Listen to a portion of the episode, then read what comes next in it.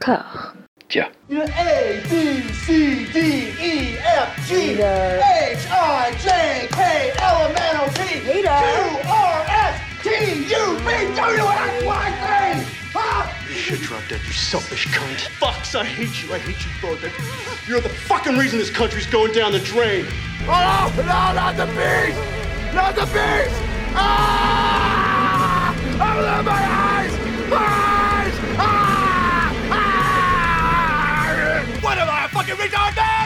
Fucking! I know this is! Because of a sneezy little dick you need! Well, feed the fucking friends, man!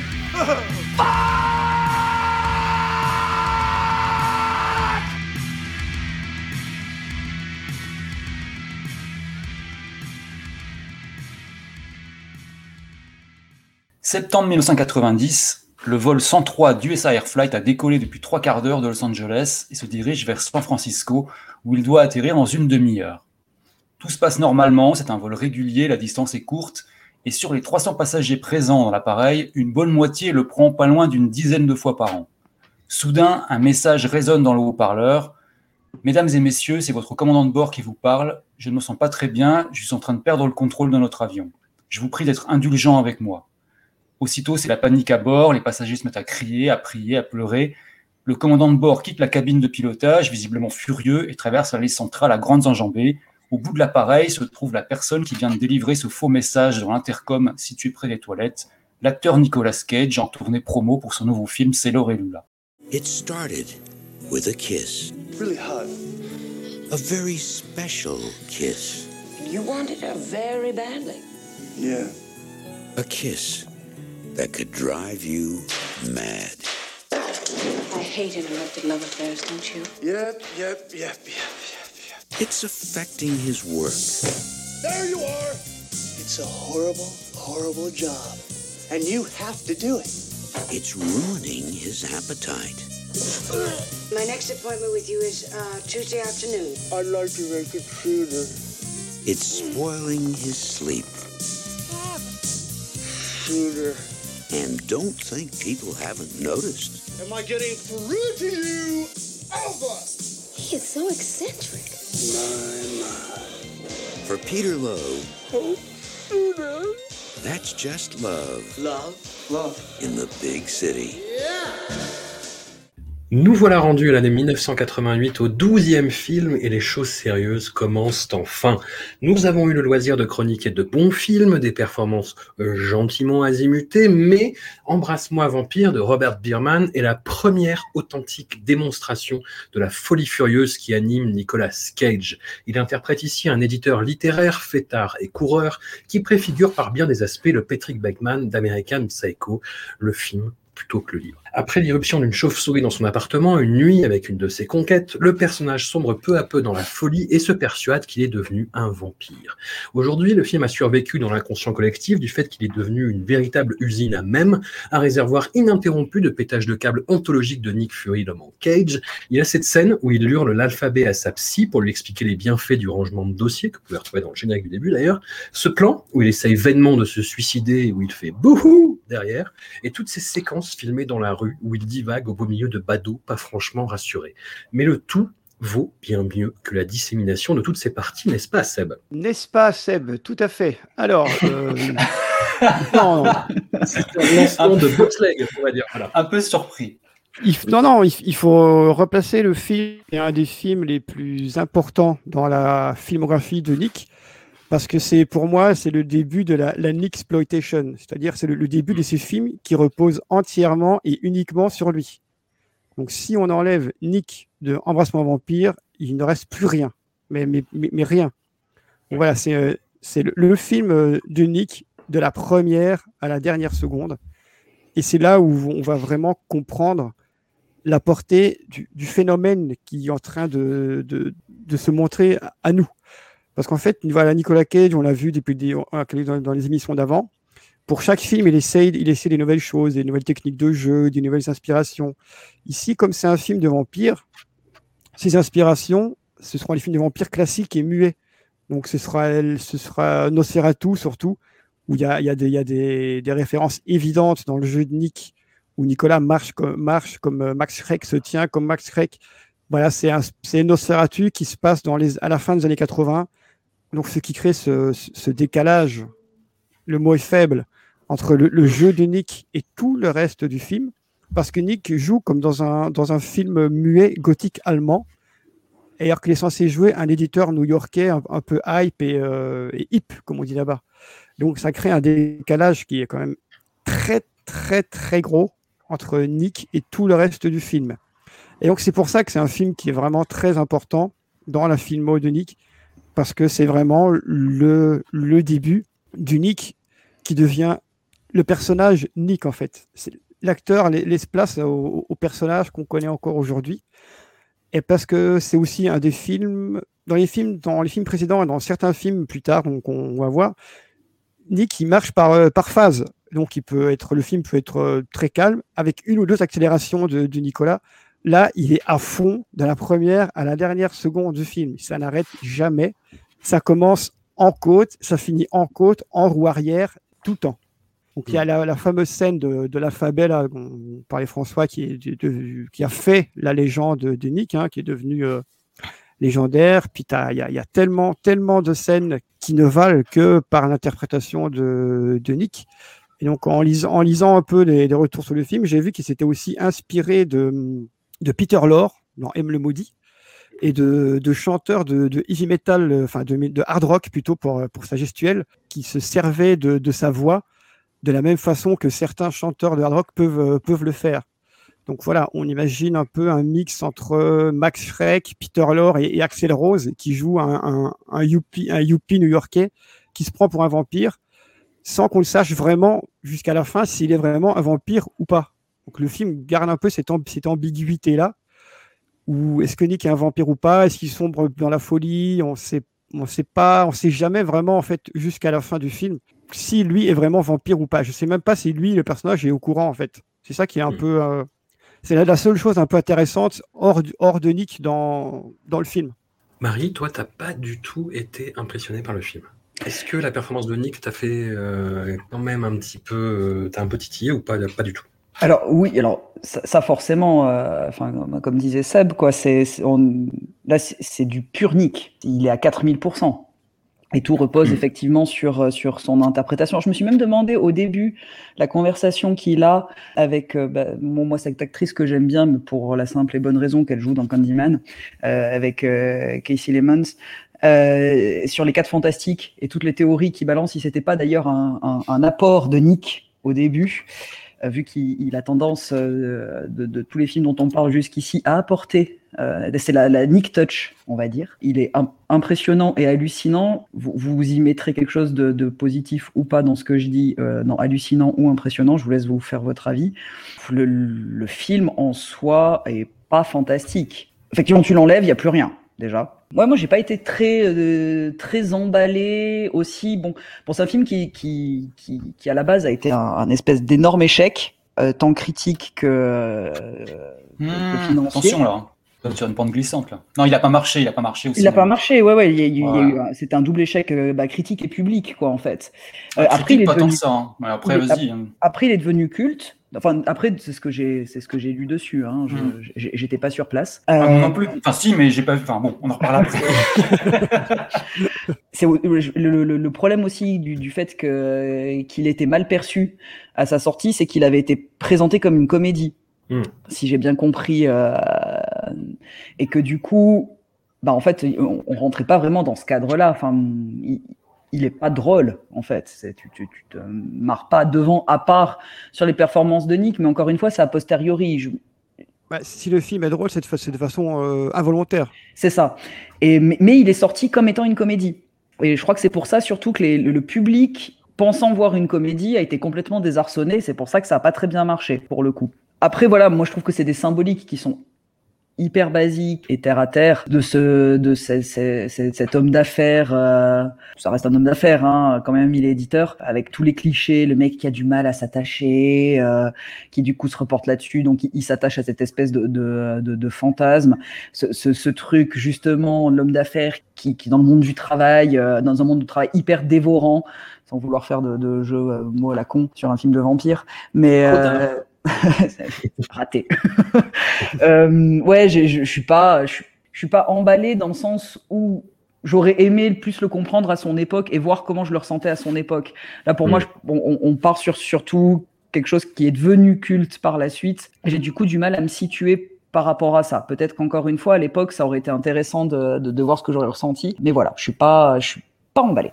Ouais, là, aujourd'hui, on le voit un peu comme un, un, film performance, quoi, finalement, plus qu'un film euh, tout court. C'est la performance de Nick qui, euh, qui vampirise, sans mauvais jeu de mots, euh, tout le reste du film, finalement. Ouais. Ah, mais moi j'ai l'impression de voir un film se faire carjacker en fait par, Ouais, euh, par son comédien et, et- et s'adapter en fait à lui.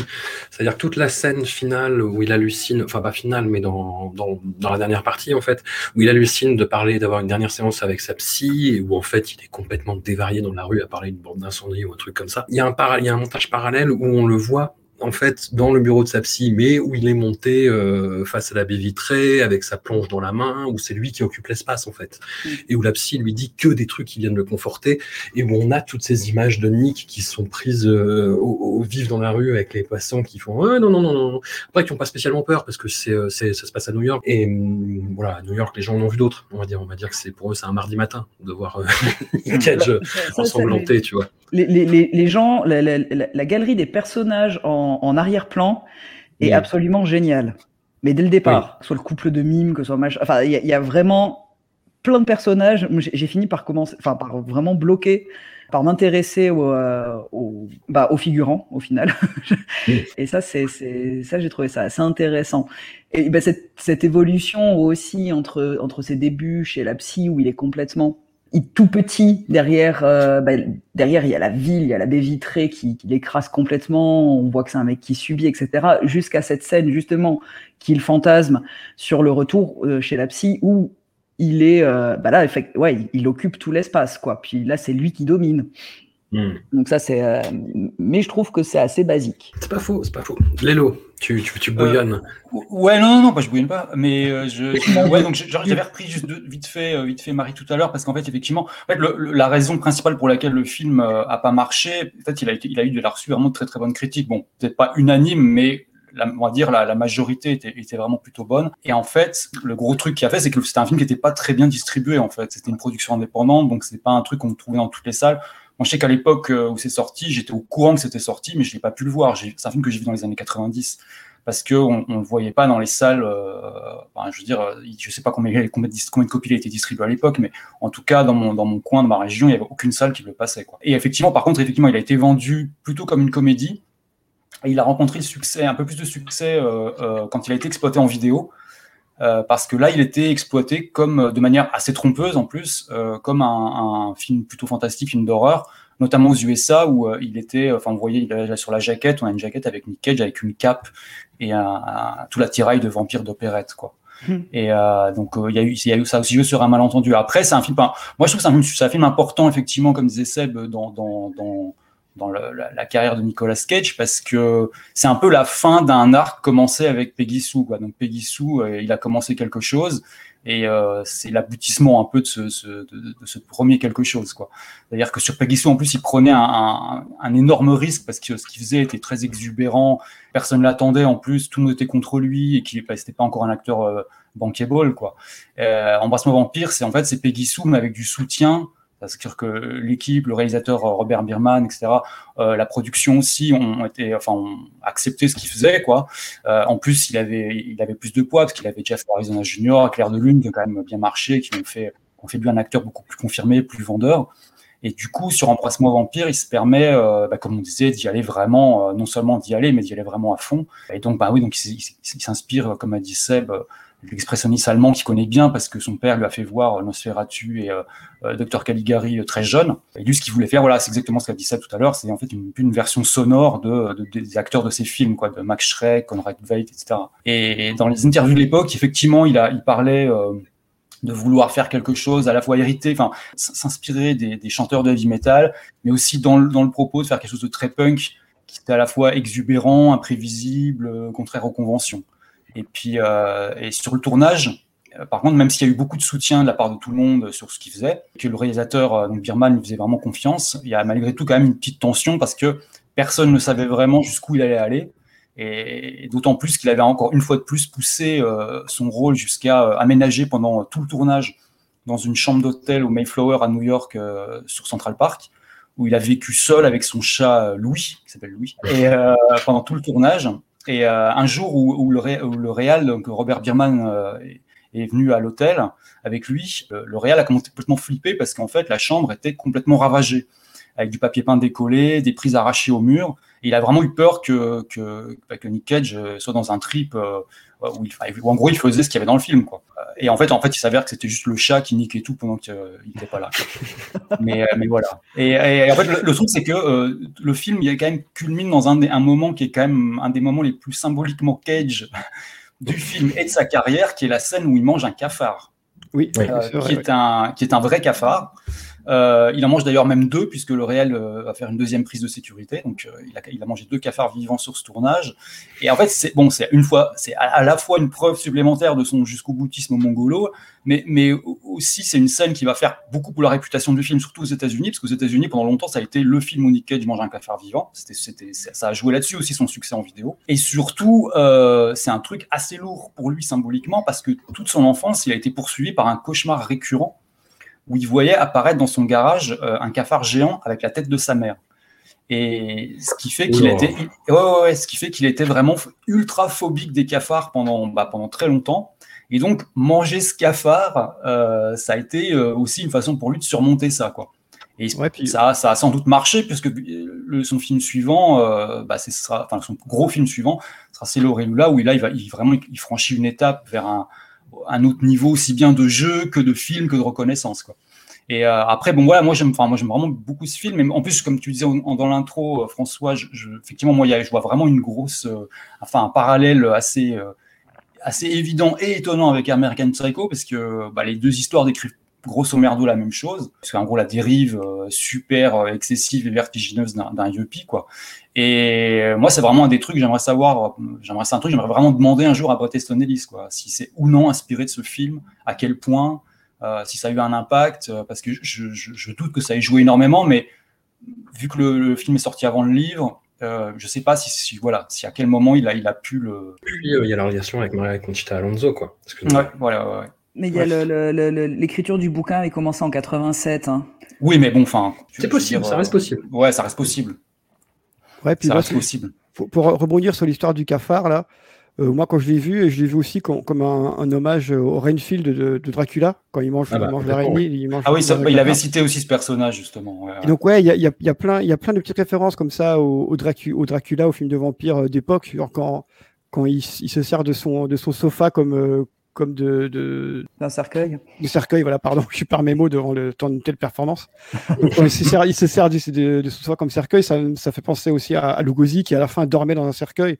Enfin, on voit qu'il y a tout, toute cette culture du cinéma muet que Nick euh, connaît bien, qu'il a, il a tout euh, régurgité sur euh, ce personnage. Ce qui est assez intéressant là, c'est qu'on peut, il y a, y a, Nick quand même a beaucoup parlé de ces, ces techniques de jeu sur ce, sur ce film-là parce que c'est vraiment là où il a commencé à, partir euh, très loin.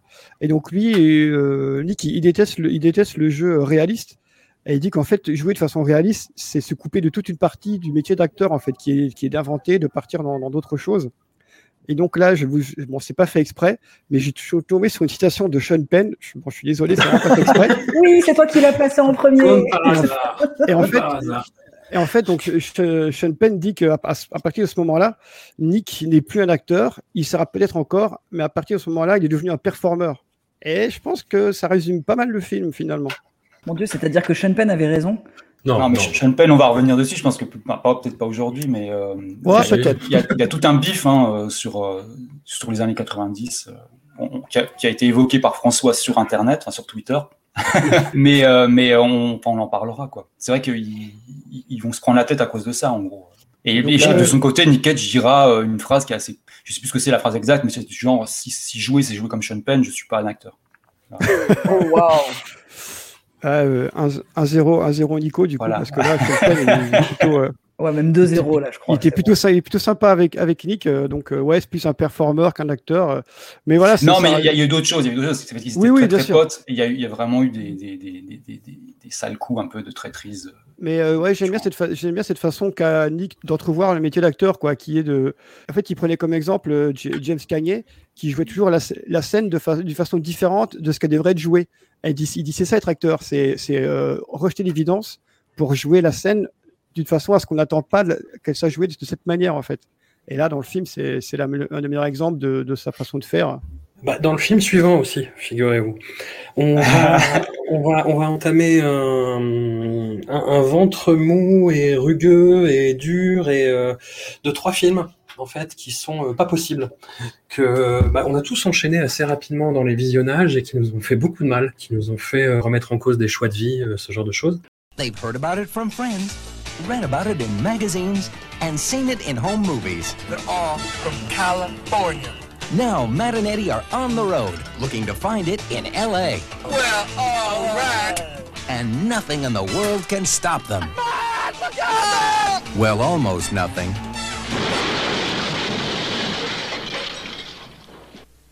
Now, their worst nightmare God, I think you killed somebody, Matt. could become a dream come true. It's like the luckiest unlucky thing that's ever happened to us, man. She's tall, very tall. She's sexy, very sexy. And she's in the mood. On commence avec une pure hallucination de la fin des années 80, Never on Tuesday d'Adam Rifkin, le chaînon manquant que personne ne cherchait vraiment entre la saga Porky's et les sexy comédies américaines des années 2000, type Road Trip. Les intolérables Andy Lower et surtout Peter Berg ferment la bouche. Peter Berg, putain, ça, ça suffit, ferme la bouche. entre en collision avec la voiture de la pauvre Claudia Christian et s'ensuit une sorte de film à sketch de mauvais aloi, défilé de guests venus s'arrêter auprès de ce ménage à trois infernal pour faire leur numéro. Carrie Elves, Emilio Estevez, Emilio Gilbert Gottfried ou un Charlie Sheen borgne sont de la partie, mais à la fois la pire et la meilleure, je pense, apparition, et sans conteste celle de Nicolas Cage, n'est-ce pas, Lélo Ouais, ouais, bah oui, euh, qui va apparaître. euh, on, en parlera tout, à l'heure. On va garder ça pour la fin, quoi. Mais euh, enfin, ce film-là, c'est. enfin, moi, quand je, alors ça, c'est ça, plein d'autres, plein d'entre vous et des auditeurs euh, ont, ont, ont sans doute la même expérience. Moi, quand j'étais au lycée, on avait un pote qui avait euh, un caméscope et on s'est amusé à faire des films euh, complètement improvisés en fonction des décors et des accessoires qu'on trouvait. et on a fait comme ça trois, quatre petits films. Et quand on regardait ça, nous, les gens qui tournaient après coup, ça nous faisait hurler de rire. Mais ça faisait Oui. rire que nous, parce que quand on les montrait à nos autres potes, ils trouvaient ça chiant, vu que c'est normal, vu que c'était complètement improvisé, euh, souvent hyper privé de joke ou pas drôle du tout. Never on Tuesday, ben, c'est exactement ce qui serait passé si un producteur avait vu nos cassettes VHS de l'époque et nous avait dit, bah, ok, je vais vous financer un long métrage. Et, et en fait, c'est vraiment ce qui s'est passé pour Adam Rifkin. Quoi. Le mec, il avait 19-20 ans. Il s'est retrouvé le cul par terre après avoir foiré son école de cinéma.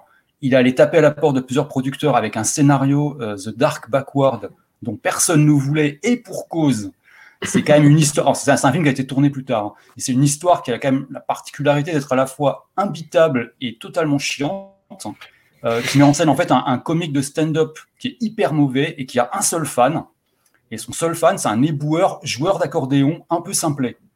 Et euh, en fait, ce- le, le- le comique de stand-up se retrouve un jour avec un troisième bras qui lui pousse dans le dos. Et en fait, c'est tout. Voilà. Et le film, il a été tourné en 91 avec Judd Nelson dans le rôle du comique, Bill Paxton dans le rôle de l'éboueur. Et c'est atroce, avec une esthétique de clip MTV début 90 hyper lourde. Et toute une J'ai quand même esthétique envie de aussi le- un peu. J'ai quand même envie de le voir. Ouais, mais tu, tu, tu, tu vas perdre ton temps, mais, euh, mais Oui, c'est je- c'est bah oui. terrible, c'est terrible. Il y a aussi toute une esthétique, enfin, c'est MTV mélangé avec euh, euh, le côté un peu indus poubelle de Tom Waits, un peu. Voilà, il y a tout ce, tout ce, tout ce mélange-là.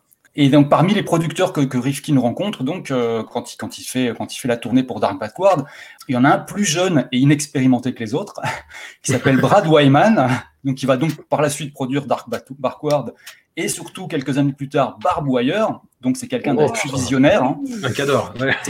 Et donc, bah, donc ce, ce Brad Wyman, il va lui dire en gros, écoute, ton truc, ça m'intéresse, mais je veux d'abord que tu me fasses un film d'ado genre Breakfast Club. Et donc, on se retrouve avec Never on Tuesday, qui bah, ouais, repose sur trois personnages dans un décor unique. Euh, donc, en gros, c'est vraiment les contraintes d'une pièce de théâtre. hein. Euh, et les seules façons de surmonter ça, c'est d'avoir de bons acteurs, une bonne mise en scène et des bons dialogues. Et ah bah, précisément, c'est exactement ce qu'il n'y a pas dans le film. C'est-à-dire que le seul truc à peu près sauvable, c'est la photographie, quoi, si on veut. et c'est une suite de sketchs décousus, interminables. Ça dure 1h24, mais j'ai l'impression que ça dure 3 heures. C'est pas drôle, c'est extrêmement mal joué, avec vraiment la palme absolue aux deux acteurs principaux, euh, Andy Lauer et Peter Berg, qui sont mais mauvais, mais à un point hallucinant. Et donc par-dessus, donc des, des, des, des, scènes très brèves d'acteurs euh, plus connus pour des scènes en plus qui sont super gratuites. Ils sont juste là parce que Rifkin a réussi à. Alors c'est pas Rifkin qui a réussi à les convaincre, c'est euh, Claudia Christian qui joue le rôle féminin principal, euh, qui avait déjà qui, qui, avait déjà fait pas mal de rôles à la télé et au cinéma. Et je pense que quelques personnes s'en souviennent peut-être comme la, la stripteaseuse dans Eden. Oh, oh, oh. Et oui. oui. Et oui, elle, elle se fait, c'est celle qui se fait contaminer à la fin, vers la fin du film. Et, euh, et en gros, cette nana-là euh, était, était, avait un assez gros réseau vu qu'elle était vraiment déjà dans la place, quoi. Et euh, elle connaissait donc euh, toute cette petite bande, euh, Emilio Estevez, Charlie Sheen et donc Nick Cage. Ils sont tous venus gracieusement. Ils ont tous demandé très intelligemment à ne pas être crédités. je pense qu'ils étaient tout à fait conscients de la merde dans laquelle ils étaient en train de jouer. Et ce qui est génial, c'est qu'à l'arrivée, le, producteur Brad Wyman, il, il sait tellement pas quoi foutre du film qu'il va le laisser dans un tiroir un petit moment avant de finir par le sortir directement en vidéo l'année d'après, en 89, je crois. Et ça sort dans une indifférence, mais totale, puisqu'il y a eu vraiment que deux critiques aux États-Unis. Et la meilleure des deux, c'est celle du Los Angeles Weekly, qui contient cette phrase qui, je crois, résume parfaitement le merdier. C'est les adolescents ne devraient pas avoir le droit de tourner des films, surtout quand leur seul talent est de compter des gens célèbres parmi leurs amis. Voilà. Ça résume assez bien le bordel. Et en gros, ouais, la scène avec Nick Cage, bah, on le voit arriver en faire à LA. Enfin, honnêtement, je préfère ces pubs qu'il a tourné au Japon, c'est plus drôle, quoi. Parce que c'est là, c'est vraiment genre, c'est marrant la première fois où tu le vois, mais c'est, il arrive en Ferrari, il, donc il tombe sur les trois personnages qui sont en rade au bord de la route. Il leur demande s'ils ont besoin d'aide. Ils répondent non d'une manière hyper lourdingue. On se croirait dans Sauvé par le gong. Euh, il fait un gros clin d'œil avec un petit pouce en l'air, genre dégage, on est en train de se faire la nana. Enfin, le mec, euh, Nickel, je leur fais un regard, genre j'ai bien compris. Puis il éclate de rire, mais un rire de, de, de sorcier dérangé. Et pendant tout ce temps-là, il, a, il est habillé par avec un, un oracle rouge et il a une espèce de nez d'elfe maléfique. Voilà. Une espèce de gros truc dé, dégueu. Et c'est tout, voilà. Mais ça, ça préfigure en fait son goût du postiche, euh, qui, oui, qui oui. va lui, parfois lui porter préjudice. Je pense à Deadfall, dont on parlera prochainement. je ne vous en dis pas plus. Le fameux. Mais, euh, et puis, moi, ce que j'ai trouvé terrible là-dedans, c'est que c'est l'apparition la plus courte. Oui. Et c'est la première. C'est-à-dire Oui. que ça arrive au bout de 10 minutes de film et tu fais Ah, donc là, il Mhm. faut se taper tout le reste en fait. quoi. Ah ouais, c'est ça. euh, Et oui, puis, euh, le, le, le- enfin, Nick Cage est vraiment présent à l'écran 50 secondes. hein. C'est très très court. Hein. Après, c'est ce que disait euh, Seb hors antenne. euh, Effectivement, l'apparition de Charlie Sheen est bizarrement glauque et donc ça, ça amène un truc. On comprend Mm. pas pourquoi il est borgne, voilà. Mais euh, le reste, putain, Gilbert Gottfried notamment, qui est un comique un peu qui tout double et qui là arrive en faisant une espèce de voix de Monsieur Loyal en faisant qui essaie de leur vendre je sais plus quoi. Et, et ça dure mais 5 minutes. Et c'est long, long, hein. 5 minutes. C'est très long, hein. très long 5 minutes. C'est très gênant. Est-ce que tu veux rajouter quelque chose sur ce, ce film? Ouais, c'est un peu tout ce que tout ce que MTV a pu faire de pire, euh, il s'est rassemblé euh, dedans quoi. Et moi en fait, euh, j'ai vu Nick et j'ai pensé à, à, à Mortis, qui est un musicien de, exactement, de exactement. black metal, Ah, de black qui metal, jouait ouais. dans, dans, dans Emperor, et il a exactement la même la même gueule que, que, que Nick.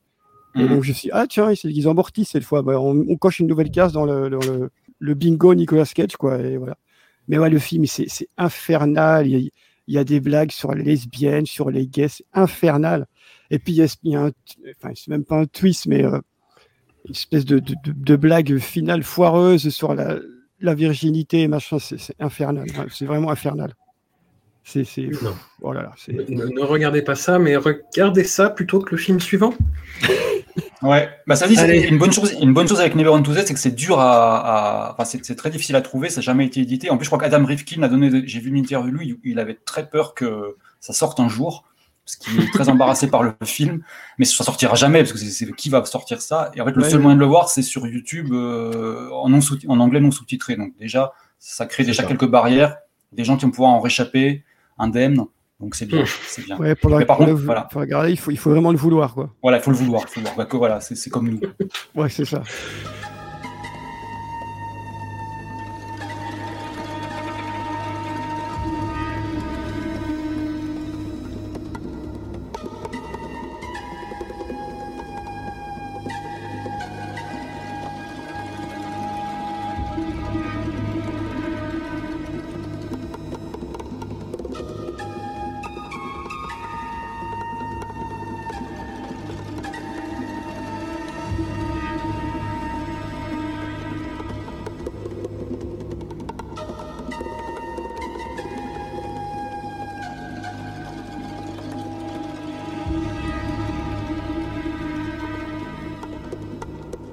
Allez, vient le moment d'évoquer un énorme dossier au sens pénal du terme, dont je ne soupçonnais même pas l'existence, le raccourci, alias Tempo di Uccidere, de, je pense sûrement hyper mal, et mes excuses aux Italiens, de Roliano Montaldo, une incartade de Nicolas Cage dans le cinéma d'auteur italien, et wow, wow, wow cette répression de l'unique roman d'Ennio Flaiano suit un soldat italien pendant la tentative de colonisation de l'Éthiopie à l'instigation de Benito Mussolini en 1936 et son parcours pour le moins erratique censé refléter une sorte de hauteur de vue par rapport au conflit, je ne sais pas, je pose la question. Mais dans les faits, l'exercice se traduit cinématographiquement par un tel manque de respect pour le continent africain dans son ensemble qu'il vient se placer quelque part entre les mondos de Jacopetti et Prosperi et The Last Phase de Sean Penn.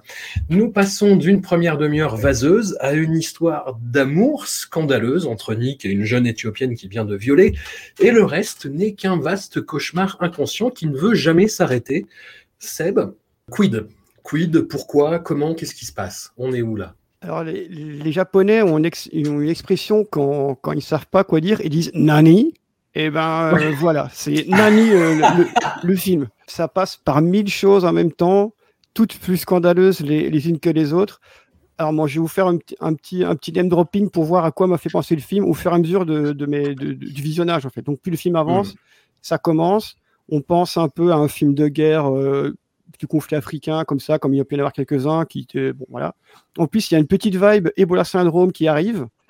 Ensuite, Oui. on a, on a l'impression que le, le metteur en scène a lu, a lu Camus et se dit tiens, je vais essayer de, de retranscrire un petit peu d'existentialisme euh, là-dedans. Ça, ça, ça ne marche pas.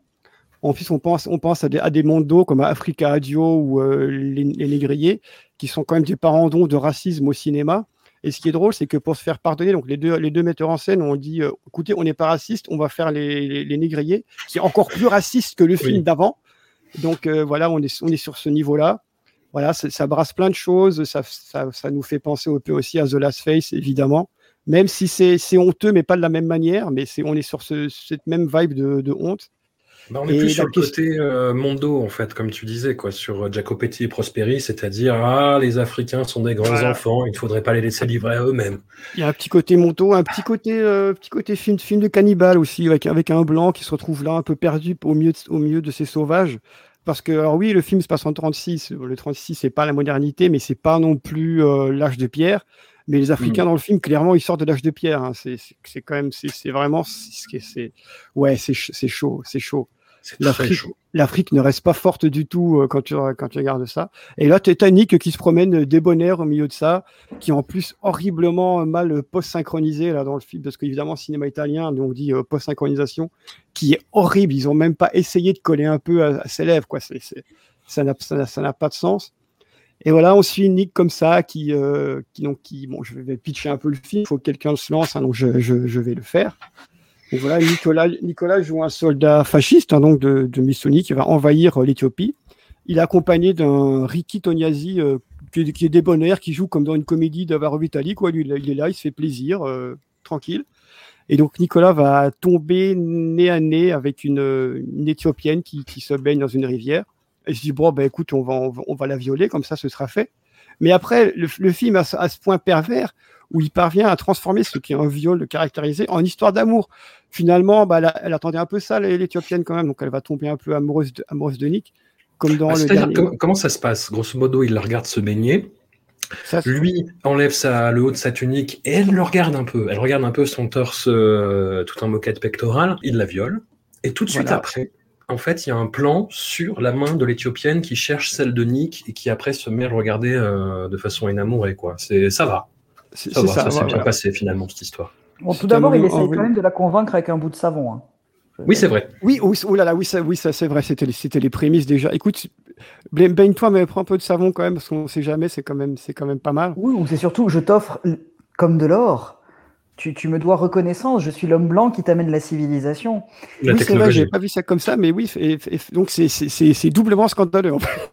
Et donc, euh, voilà, l'histoire se passe, et puis t'as- mais c'est dans tout, tout ce passage, il y a un petit côté Ebola syndrome avec, euh, bon, c'est moins brutal, mais c'est peut-être plus franc dans Ebola syndrome. Finalement, on pardonne plus parce Oui, que c'est franco, quoi. Là, non, là, c'est vraiment, c'est pervers, ça, ça joue, ça, ça, ça louvoie pas mal. Puis il y a un petit côté dernier monde cannibale aussi avec ce, avec ce blanc qui est perdu là. Et puis en fait, il- Nicolas apprend que ben, l'Éthiopienne est- a, a la, a la lèpre. Et ben oui, pas de bol. Et donc Nicolas se blesse à la main. Et pendant une heure, allez, 50 minutes, tout l'intérêt du film, c'est est-ce que Nick a chopé euh, la lèpre ou pas? Et donc il va, il va se promener dans la jungle comme ça, sans vraiment, sans but. Il n'y a, même pas un côté, un côté euh, réflexif sur l'existence ou pas. Il y a, bah, a rien. Il y a, Nick, Nick qui transpire et qui se, qui se promène dans la, l'Éthiopie, qui en fait un, un bout de brousse qu'ils ont tourné ça au Zimbabwe, je pense. Mhm. Et voilà, il, il- Nick se promène en, en transpirant. Et même, même sa performance est même, est même pas intéressante. Quoi. Il n'y a même pas ça, il y a même pas ça à sauver. Ouais, non, c'est un, film scandaleux. Qu'on, on peut... Je pense que le, le mot, le mot scandaleux est juste pour parler de, du raccourci. Donc. Et ce qui est Bah, je, vais, je, vais, je vais aller au-delà. La performance de Nick, euh, elle sert cette espèce d'absence de non-propos parce que le personnage est, euh, est très sûr de son fait et ne voit pas le problème en fait dans ce qui se passe. Oui, c'est un colon, quoi, finalement. Je dis, bon, C'est voilà, ça. je, j'ai, pris, j'ai, pris, pris ce qui, ce qui m'était dû, et ben, voilà, sois contente que j'arrive, euh, que je sois là. Tu, tu es avec un homme blanc maintenant, c'est, très bien pour toi. Alors que, bah non, c'est, non, pas, ça marche, ça marche pas comme ça. Comment Nick s'est retrouvé là-dedans, ça, ça, ça, reste, ça, reste un mystère. C'est quand même, c'est quand même le réal qui avait réalisé Sacco et Vanzetti, hein, comme un film plutôt, euh, plutôt, plutôt bien troussé. Et puis quelques années après, il fait ça avec une BO de Morricone. Bon, Morricone, je pense que c'est le seul qui a compris parce qu'il il- recycle des, des- des vieux thèmes, mais il essaye même pas de masquer, donc c'est du recyclage. Alors, C'est vraiment le minimum syndical euh, au Ah, niveau. voilà, on, a, on a un petit peu de flûte de pan et, et- et voilà, ça fera, ça fera, ça fera bien l'affaire comme ça.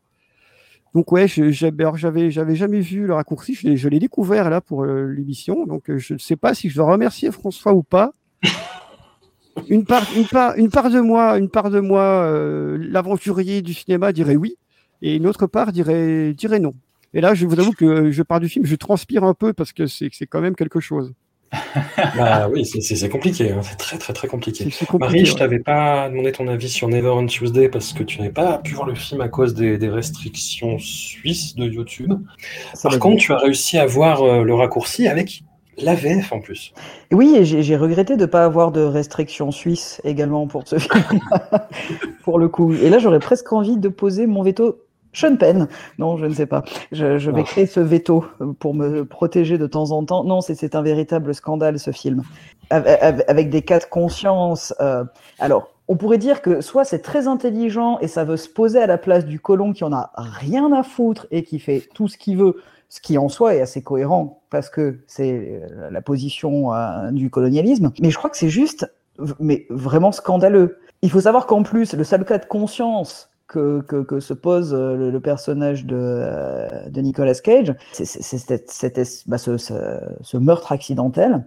Tout ça parce qu'en plus, il voulait tuer une hyène, bien joué. Et puis son cas de conscience, c'est parce qu'il a enfin sa permission et qu'il découvre, grâce à son copain, qui a un bouquin sur les us et coutumes, euh, je pense, du bon colonialiste en Afrique. Je pense que ça, doit s'appeler How to Fuck in Africa, qui lui explique que la lèpre, bah, en fait, ça met longtemps avant qu'on sache si on l'a ou pas. Ça peut même jusqu'à 20 ans. Puis son cas de conscience, c'est la permission, puis aller voir sa femme. Donc, ouais, et donc ah, le viol, tout ça, mais le viol passe impeccable. Ah, mais tranquille. problème là-dessus, quoi. Tout d'un coup, en plus, elle revient ultra apprêtée, comme si elle allait se marier avec lui après le viol. C'est non, c'est c'est- c'est vraiment c'est vraiment scandaleux. Par contre, alors voilà, je l'ai vu en VF, qui, euh, je tiens à le souligner, est quand même une plus-value, puisque c'est c'est c'est ouais c'est un peu un mix entre des dialogues écrits par Michel Leb et euh, doublés par euh, les méchants de Nicky Larson ou de euh, Ken le Survivant, qui passait à l'époque dans le Club Dorothée. Donc, ça, donne quelque chose de relativement improbable, tout comme le titre. hein. déjà, le raccourci à peu près au- au- aucun lien avec le titre original. Et tout est très improbable aussi dans cette VF. Mais au moins, on rigole de temps en temps, grâce aux traductions. Mais, mais non, j'étais profondément, profondément mal à l'aise. Et, effectivement, qu'est-ce qu'il fait là? Donc, si je me trompe pas, c'est quand même sa première production européenne. Comment il débarque dans ce film-là? De quelle manière ça s'est passé? Est-ce qu'on l'a contacté? Parce que tout d'un coup, les gens se sont dit, il avait tourné avec Coppola, euh, un peu film d'auteur, allez hop, on le fout dans des productions européennes. Euh, parce que en plus, ça, a vraiment la, la, facture d'un mauvais téléfilm d'M6. Quoi. Je ne comprends pas ce, ce film et c'est c'est- c'est vraiment révoltant. Il n'y a rien qui va. Il y a rien qui va hein. on, dit, on dirait une mauvaise adaptation de, de Mora Venise réalisée par, par Fragasso, quoi. C'est, c'est- oh là là. Mm. Ah, c'est terrible, c'est terrible, vraiment. Alors autant euh, la dernière fois je parlais de Moonstruck comme étant un film parfaitement dispensable. Là, là, je crois que vraiment sur celui-ci, alors bon voilà j'ai pas vu Never on Tuesday, mais ce- celui-ci c'est c'est c'est- Ce- Celui-ci est pire, vraiment. c'est- oui non non vraiment non là, et pour que je dise ça oh, euh, par rapport à Moonstruck c'est que quand même euh, non non là c'est c'est c'est un- c'est vraiment un scandale ça devrait même pas exister en fait. Non, mais c'est vrai que hum, on, on avait dit la dernière fois que Moonstruck c'était euh, le pire qu'on avait vu parce que il y avait euh, bah, ce, ce côté très, ce- cette représentation très caricaturale de la communauté italienne. Là, on a un film qui est insultant envers tout un continent. hein. Oui, Donc, complètement. Il y a un avantage certain, quoi. Il y a, il y a vraiment un avantage certain. Et puis Bon, il n'y a pas eu d'Oscar. mais, Voilà, euh, mais qui, qui, au final, en plus, bah voilà, je disais ce que ça, ça aurait pu être euh, un parti pris de dénonciation, euh, quelque chose d'un peu politique, mais non en fait, parce qu'il n'y a rien qui est amené là-dessus, il n'y a rien qui est fouillé là-dessus, il n'y a rien qui relève de la place des Italiens en Éthiopie à ce moment-là, qui contextualise ou autre. Non, c'est c'est juste un, un- un connard qui viole une femme, quoi. Et Et qui espère ne pas avoir la lèpre après, quoi. voilà, puis qui pose tout plein de questions. euh, et c'est alors bon, bah forcément, moi j'ai aussi fait le parallèle avec Ebola syndrome. On l'a tous fait. Voilà. Ouais. Mais le, le- le- le personnage dans Ebola syndrome est, mais vraiment volontairement, un gros connard et montré comme tel. À la différence de Nick. Et puis, et puis il s'en sort bien, quoi. Petite tape dans le dos, je rentre chez moi, euh, yalla, quoi. Parce que Ebola Syndrome, c'est un, film très honnête sur, sur ses intentions. Donc le personnage est détestable, le viol est montré comme un viol, alors que là, là le viol est même pas montré en tant que tel. Quoi. C'est, finalement, euh, c'était plutôt montré peut-être comme une espèce d'histoire d'amour entre les deux, quoi. Comme on peut en voir dans, dans les, fi- les- les films de jungle de, de l'époque. C'est ça. Alors qu'en fait, alors que ben non, non, c'est non, enfin c'est pas ça. Il faut montrer les choses comme elles sont. vraiment. C'est pour ça que Ebola syndrome a ce côté, a une cote de, de sympathie qui est, qui est très forte. Alors que là, là, euh, le, raccour- le raccourci d'ailleurs, le raccourci, pourquoi raccourci, je sais pas. Je- je- parce qu'il prend un raccourci, mais bon, c'est mal traduit. c'est- mais- C'est un film qui est, qui qui est vraiment euh, détestable, quoi, vraiment. Mais voilà, encore une fois, c'est tout d'un coup, c'est quoi oh, cette sauvage Une fois qu'elle a consommé, bon, bah, elle va se marier avec, quoi. En tout cas, elle tombe amoureuse. Ouais, et puis après cette histoire est, est- est abandonnée pour se concentrer sur Nick qui hier, hier, il erre dans la jungle. Pourquoi, comment, on sait, on sait, on sait pas quoi. Sait Oui, pas. puis cette, cette espèce de franche camaraderie à deux balles, euh, quand il se fait choper, euh, quand il fait de sa permission. euh, Oui, oui. Allez, ah, je vous amène, là, vous buvez, quoi. Euh, oh, mon Dieu, mais c'est. Oh, voilà. Mm. C'est euh, c'est abject, vraiment. Il faut, faut inventer quelque chose au-delà du male gaze, il faut inventer le, le colon gaze, je pense. Ouais, c'est, Il y a quelque chose de ça. Lélo, tu sauves une scène quand même, je crois. C'est pas que je la sauve, c'est que je à la base, je l'avais, moi, je l'avais déjà vu ce film, donc j'étais un peu moins choqué, on va dire. Je, je savais déjà à quoi m'attendre. Mais après, sans, enfin, pour faire un aparté, juste, c'est que, euh, comment dire, je sais pas comment il a atterri sur le film non plus. J'ai essayé de chercher, mais j'ai pas, j'ai pas vraiment trouvé de, de, de- d'explication claire. Après, c'est pas non plus super étonnant dans le sens où euh, ça reste une production italienne euh, un peu crapuleuse, euh, comme euh, ils en faisaient euh, énormément. Disons que nous, on a parfois tendance un peu à romantiser un peu tout ça et, les, souvent dans, la- dans le cinéma italien, il n'y a pas que Fellini, quoi. Enfin, je veux dire, il y a, Oui, beaucoup, oui, beaucoup de crapules, quoi. C'est-à-dire moi, un, j'ai un truc qui résume vraiment bien l'affaire, c'est dans, je crois que c'est dans, dans, dans euh, l'enfer des zombies de Fucci. Il y a, enfin, bon, je sais plus quelle édition, j'avais vu ça à l'époque dans un des DVD qui était sorti. Euh, il y avait une interview en bonus euh, de, de, de, de deux des producteurs, de je sais plus qui, enfin des, des- gens qui avaient vraiment bossé sur le film. Et à un moment, le journaliste, qui était un journaliste euh, assez, assez renommé, enfin qui savait ce qu'il connaissait le tout par cœur, quoi. Et, euh, et il leur posait des questions très très précises de, de fans, quoi, vraiment, enfin de, de, euh, de cinéphiles, quoi. Et, et en gros, les mecs étaient morts de rire. Parce qu'ils disaient, nous, euh, nous, nous, on fait, on fait de la thune, c'est tout, quoi. Et il y, avait vraiment un côté, genre, mais enfin, vous êtes vraiment tarés, quoi. Et, en fait, il y a beaucoup de films. Enfin, le, cinéma en Italie, c'est un peu, c'est, voilà, faut pas le, c'est pas Truffaut, quoi. Je veux dire, c'est, un peu compliqué, quoi. C'est un peu plus compliqué que ça. Du coup, le fait que, qu'il fasse appel à des, à des acteurs euh, euh, américains ou anglo-saxons, c'était hyper courant. C'est, comme si on allait, comme, comme quand tu vas faire tes courses en ligne, tu, tu, tu coches des cases, quoi. Et il y a un côté un peu comme ça, quoi. Bah, je, suis un peu habitué parce que j'ai vu beaucoup, beaucoup de films italiens pendant une époque et euh, ça m'a un peu, un peu, un peu intéressé tout ça. Et en fait, euh, effectivement, il y, a il y a un petit côté un peu, même, même du côté de Morricone. Morricone, il, il- il faisait de la commande, quoi. Enfin, il faisait beaucoup. Ça reste un mec, euh, un des rares euh, en, en musique, c'est une des rares personnes qu'on peut qualifier de génie, quoi. Enfin, dans les gens. Euh, en tout cas qui ont, qui ont vécu euh, à l'époque récente. Quoi. Mais, mais, euh, mais, mais vraiment, c'est un gars qui pouvait faire des, des, des- des musiques de films pour des, des- indistinctement pour, pour des, des- des films qui- dont il avait rien à foutre, qu'il avait même pas vu, quoi, et qu'effectivement il pouvait recycler ses propres trucs. Donc bon, c'est pas non plus. euh, Mais bon voilà. Et en fait, euh, non, non, moi je l'avais vu à la base parce que je savais qu'il y avait une, une scène où il, où il donne, où Nick Cage file une clope à un lézard. Et je Oui, me suis dit qu'il fallait que je vois ça parce que ça rentrait dans la, dans la grande liste, dans le catalogue des, des scènes un peu Cage. Quoi. Et effectivement, elle est là. Bon, voilà.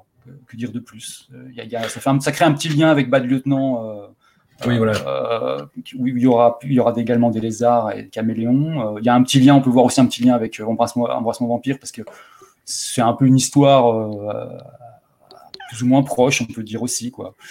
Euh, vu qu'il y a une fille au début et qu'il ne sait pas trop ce qui lui arrive. Mais bon, sinon, euh, ce qui est assez étonnant, enfin, j'ai j'ai pas grand chose à rajouter à ce que, ce que tout le monde a dit, c'est vraiment compliqué à défendre. Euh, mais cela dit, en, en cherchant, euh, je me suis rendu compte qu'il avait été extrêmement bien reçu au Festival de Venise de 89, ce qui est assez, assez délirant.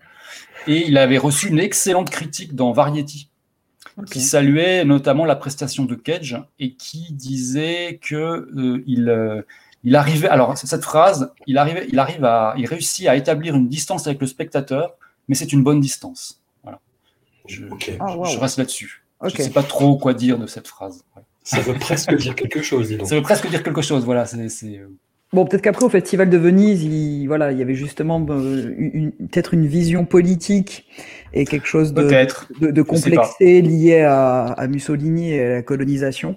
Il est, il est pas euh, catastrophique dedans. Alors après, Mm. Ah il, est non. pas, du tout là où on l'attend, surtout lié euh, bah, à ce qu'il faisait jusqu'ici, enfin dans, dans, dans, dans tout ce dont on parle. Et puis, euh, bah, effectivement, Embrasse-moi Vampire, qui est un peu cette cette apothéose du, du, du jeu tel qu'on imagine maintenant, dans lequel euh, Nicolas Cage est passé à la postérité pour, euh, pour ce type de, de, de rôle, quoi. Enfin, en tout cas d'interprétation, mais là, il est très, enfin, ça va, il est pas, il est pas catastrophique. Non, bien sûr que non. Mais c'est enfin, un film qui est assez, euh, comment dire, euh, enfin, révélateur d'un truc dont on, par- dont on parlera sans doute après avec Firebirds, euh, de, de cette espèce de, de propension à, à- à enchaîner les films. Oui, parce que c'est quand même des, des années qui sont hyper productives pour lui. En en fait, justement, c'est ce qui, ça ne s'est jamais arrêté. Mhm. Il se retrouve encore avec un, avec un premier rôle. Enfin, là, c'est vrai qu'il il est inarrêtable. C'est une machine.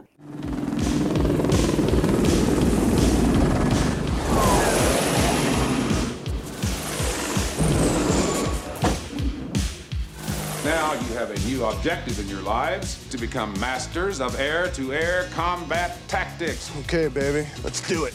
That pilot's good. You have a problem with women in the Army, Preston? Not with all of them, sir. Aren't you forgetting something? You keep them. Come on, show me what you got. Gee, is this a quiz, sir? Your whole life's a quiz, young man. Wash you out if you can't cut it. You clear on that? I got it, I got it! It's like sex. I need you to help me out. Hardly anybody gets it perfect the first time. Parce que le karma est une fille de joie, nous enquillons un troisième film interdit avec Firebirds de David Green, un décalque de Top Gun avec des hélicoptères. Le film démarre avec une déclaration de George Bush sur la fameuse guerre contre la drogue qui n'en finit plus de montrer chaque jour son efficacité depuis maintenant oh, 35 ans. Et là, pas de doute, on est sur de bons rails.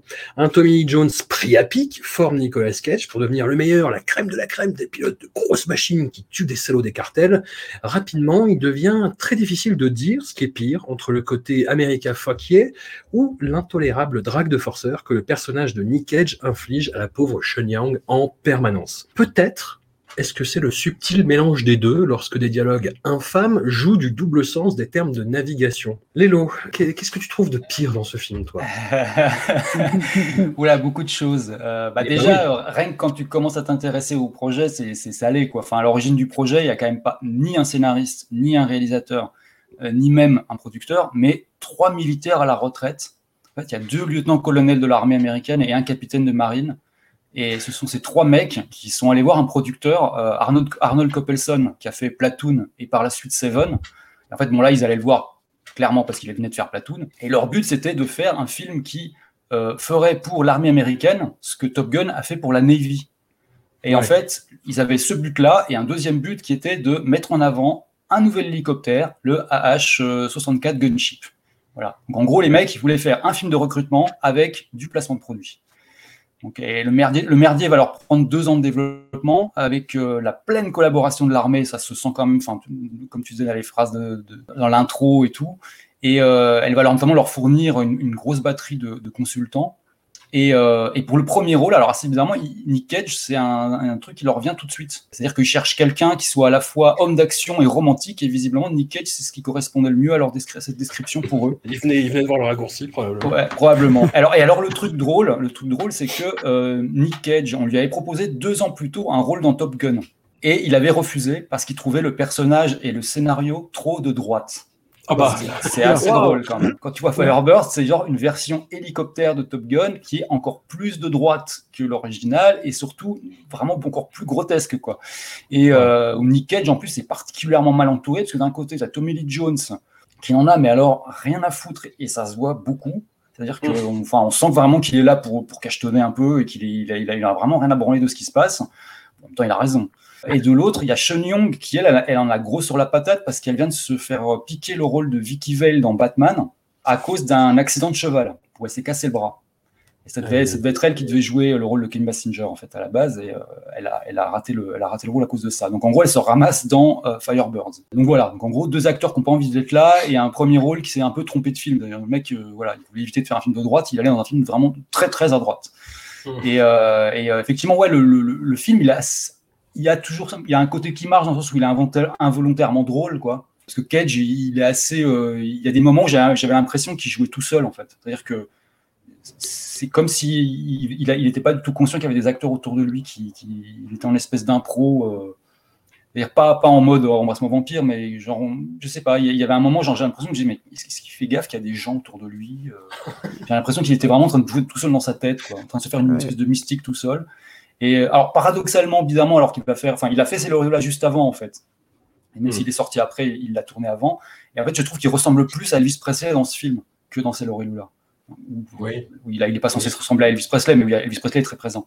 Bizarrement, voilà. Mais sinon, enfin ouais, il n'y a pas grand chose à en dire. C'est une enfilade de clichés, mais euh, en plus, c'est des clichés qui sont même pas bien faits, c'est-à-dire tout- ils tombent tous à côté. Bah, L'histoire d'amour entre Nick Cage et Chon Young, qui, a- qui est vraiment, voilà, il fait comme tu disais, pleine, pleine de jeux de mots, euh, de petits sous-entendus nazes. Et en plus, enfin, euh, les interviews que j'ai pu choper sur, autour du film, euh, Nick Cage, il confirme par la suite en interview que le courant n'est pas du tout passé entre lui et Sean Young, qui apparemment était, était vraiment imbuvable sur le tournage avec tout le monde. Mais en fait, avec lui encore plus. Et, et- et en fait, le- il a disait le seul truc positif qu'il avait à dire sur le tournage, c'est qu'il s'était bien entendu avec les consultants de l'armée, euh, avec qui il avait euh, pas mal passé pas mal de temps dans les bars et les clubs de striptease. Voilà. Ah, bah Et ouais. euh, voilà, c'est le seul truc qu'il a retenu du film. Et moi, par contre, le truc que je trouve intéressant, puisqu'on vient bah, sou- trouver quelque chose, c'est que euh, on avait commencé à l'évoquer un tout petit peu avec le raccourci, mais c'est, enfin, avec Firebird, ça permet aussi d'un peu de démystifier le, le, le récit qu'il y a autour de la carrière de Cage euh, pour le spectateur lambda. Parce qu'en gros, genre pour, pour les gens euh, qui connaissent ça de loin, enfin le, le récit un peu officiel, c'est que Cage, en gros, c'est une star qui a été ruinée par un divorce et qui s'est retrouvée à jouer dans des navets, quoi. C'est ce que c'est souvent ce que les gens disent pour résumer, quoi. Sauf qu'en fait, le fisc. Sauf qu'en fait, outre le fait qu'il a jamais été vraiment, euh, comment dire, euh, euh, ruiné au point 2, c'est-à-dire il a perdu beaucoup beaucoup de thunes, mais il s'en est, généralement assez vite remis. Euh, le mec connaît quand même possède je sais pas combien de baraques. Enfin voilà, s'il a besoin d'argent, il les revend et puis euh, ou alors il va acheter un crâne de un crâne de tyrannosaure et, et se débrouille quoi. Mais euh, mais en fait, le truc c'est qu'on voilà, on, on- se rend compte là euh, dans cette période-là, c'est que des navets, il en a toujours fait. Et, euh, et là, clairement, voilà, entre deux films importants, donc là, euh, Éclair de lune et C'est Lula, il se permet euh, un film plus tordu dans lequel il s'investit, donc Embrasse-moi vampire, et puis il va glisser comme ça deux grosses daubes, Firebirds et Le raccourci. Parce qu'en fait, le truc, c'est que euh, Nick Cage, c'est- vraiment quelqu'un, à travers le, temps dans les interviews, et puis euh, surtout les interviews de gens qui sont autour de lui, qui autour de lui, c'est quelqu'un qui a vraiment besoin de tourner sans arrêt et qui sait pas vraiment quoi faire de lui quand il bosse pas. C'est un peu la, part d'héritage qui lui vient de, sa mère. Parce du côté du Coppola, donc il a hérité de ce mélange là dont on avait parlé euh, deux épisodes en arrière, de, de, de tension, de jalousie, et puis aussi surtout de concours de quoi, enfin de grosse compétitivité. Et du côté de sa mère, c'est vraiment tout l'inverse. C'est des ouvriers de Chicago d'origine allemande qui sont tous des travailleurs forcenés et qui, qui, qui estiment vraiment qu'un jour, un jour sans travailler, c'est un jour perdu, quoi. Et ils sont tous portés par ça, par une espèce d'envie viscérale de travailler. Et voilà, il- tout le monde dit en gros dans, son entourage, notamment ses frères, qu'il a vraiment hérité de ça. Qu'il a ce truc de vouloir vraiment toujours tourner. Bon après, j'imagine qu'il a aussi besoin de thunes, mais euh, mais c'est un truc qui est vraiment présent depuis depuis longtemps, quoi. Effectivement, là on commence vraiment à le voir. Le seul truc, c'est que à l'époque, enfin sur cette époque-là, cette période-là, ça se voyait moins qu'aujourd'hui, tout simplement. Je pense parce que bah, ces films-là, à l'époque, ils étaient peu visibles. Euh, alors qu'aujourd'hui, euh, il sort le moindre autocaref, euh, tout le monde est au courant et tout le monde peut le choper et tout le monde peut le voir. Alors que Firebirds, moi, je connais personne qui a vu ça à l'époque et je connaissais même pas l'existence du film il y a encore dix ans. C'est vraiment un truc qu'on a découvert en creusant un peu, quoi, en checkant la filmo. mais c'est pas c'est pas des trucs qui étaient qui étaient aussi évidents. Pareil, le raccourci, je sais pas qui l'a vu à l'époque. Bon, même présenté à Venise, mais c'est un truc c'est un truc dont, les gens parlent pas vraiment énorme, parlent pas vraiment quoi.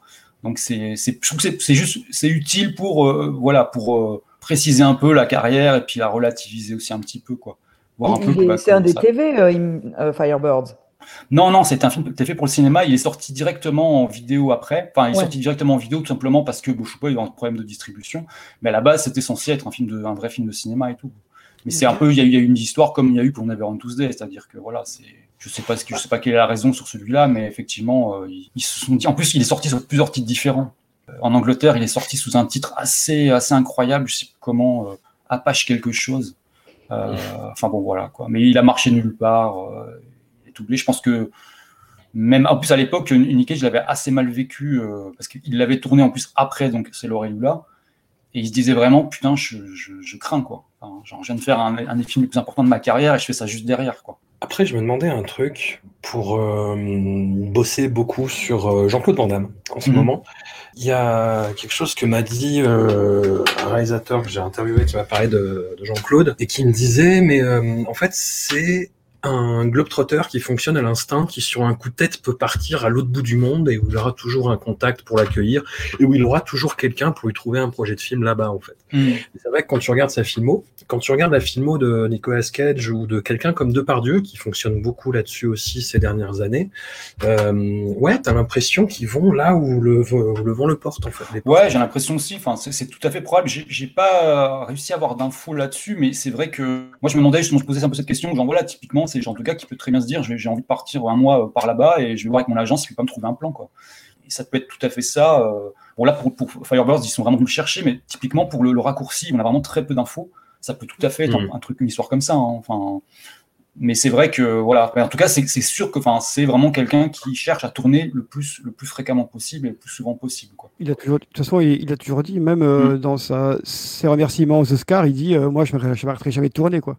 Oui, voilà, c'est ça. il le dit, il le dit dans, dans la cérémonie il dit Voilà, moi j'ai ce film, mais euh, je m'arrêterai de tourner quand je serai mort, pas avant. Mm. Et on n'arrêtera C'était- donc jamais c'était cette émission. C'était une menace, oui, je crois. Marie, du coup, euh, j'ai envie de te demander, euh, qu'est- qu'est-ce que tu as pensé justement de la, de, de la romance absolument affreuse entre Nicolas Cage et Sean Young? C'est parce que je suis une femme que tu me demandes ce que je pense des romances ou euh, Tout à fait. Absolument.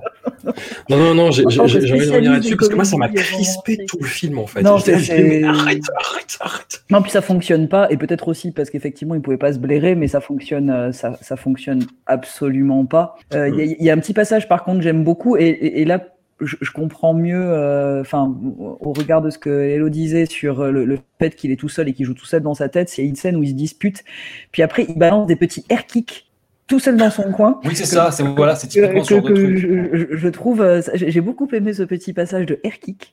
euh, de, de- Oh mon dieu, je me dispute. Non, c'est c'est mais, c'est à l'image de tout le reste en fait. Il y a pas grand chose à dire sur ce film. C'est un film de, de patriotisme exalté euh, une fois de plus, dans le- lequel au final on aurait très bien vu Steven Seagal à la place de Nicolas Cage.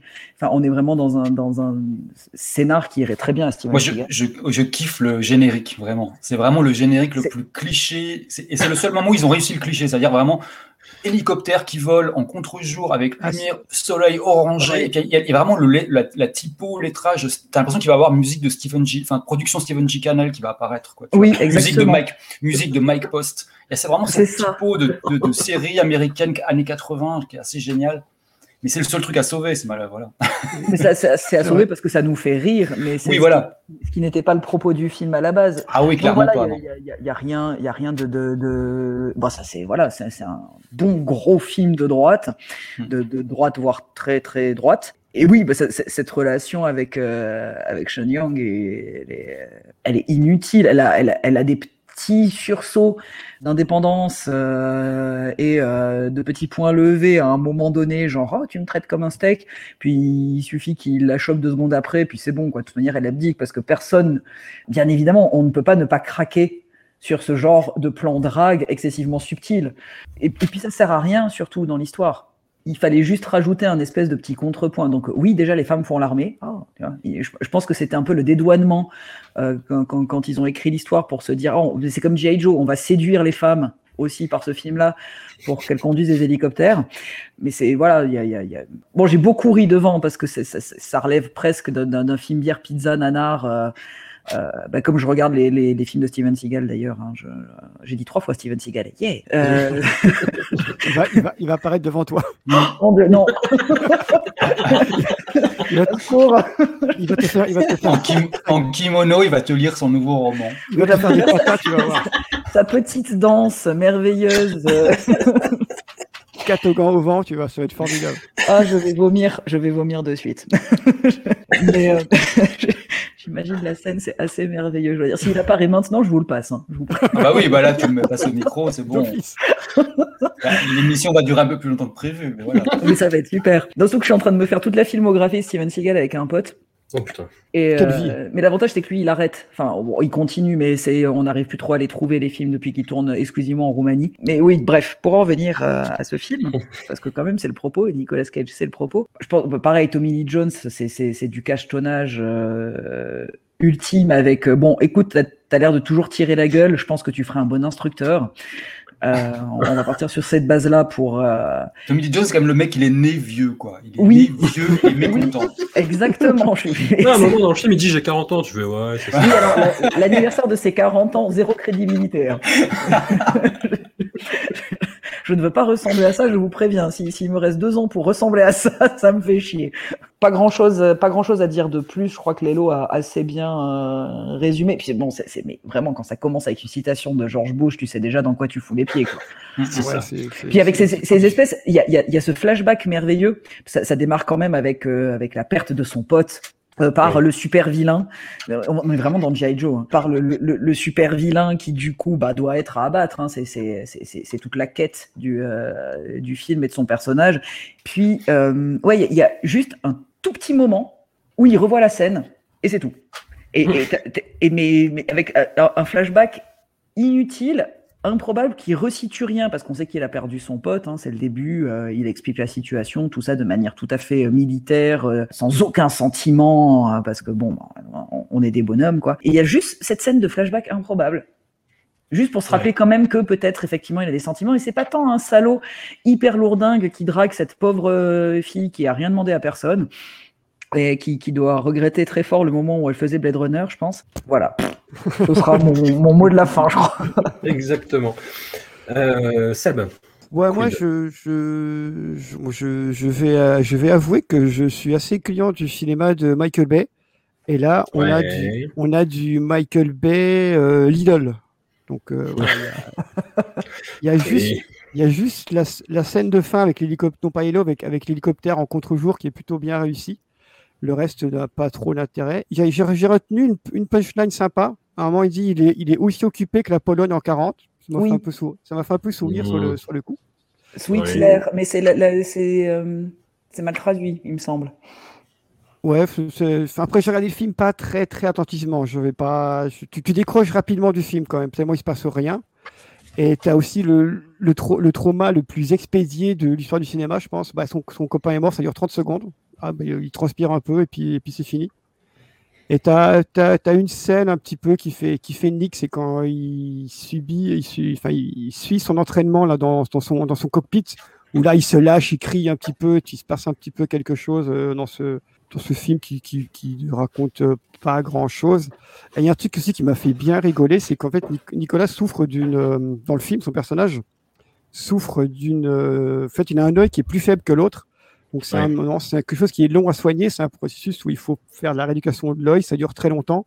Là, dans le film, c'est expédié en une scène, c'est-à-dire qu'il met une culotte sur sa tête, il, ban- il bande son œil, il bricole un périscope, il fait un tour en bagnole, et après c'est bon, il a, il a 10 aux deux yeux. Je me fais putain quand même, c'est quand même bien foutu l'armée. C'est quand même, quand même, euh, quand même pas mal. Mais oui, c'est un, film de, un film de complétistes quoi. Les complétistes de que, que nous sommes euh, le, le verront. Euh, moi, j'ai poussé le vice jusqu'à acheter le DVD d'occasion, donc euh, voilà. Mais à part, à, à part nous, qui va le voir quoi. Enfin, honnêtement, euh, je, je, je, je Ouais, sais pas trop. hein. c'est- c'est- possible qu'on ait incité des gens, y compris avant le raccourci, tu sais. Donc, euh, mais méfions-nous, Oui, oui. méfions-nous de la Ouais. perversion par ricochet, quoi. Oui, voilà, mais euh, avant, avant, avant aujourd'hui, qui avait envie de voir ce film, je, je ne sais pas. Annie, je ne sais pas. Mais là, on va, on va peut-être créer des, voc- on va peut-être susciter des vocations. Le film va, va être édité chez Carlotta en HD, quelque chose, tu vois. Remasterisé 4K. voilà, Carlotta, Wildside ou Potemkin, on en cite trois comme ça, on est bon pour la, on est bon pour la pub. Alors, Oui, Tommy Jones, la scène où votre copine vous check la bite, comment c'était? Ah oui, dans, dans ce film, Tommy Lee Jones, il est, il est tout le temps comme dans, dans ce même où il, il lit le journal, il regarde par-dessus le journal, vous voyez, ce, ce, ce même-là. Oui. Eh ben, il, est comme ça pendant, il est comme ça pendant tout le film. Le film explique ce même, en fait. C'est pas faux. Voilà. Can I talk to Lula? You are not gonna see him ever. Mark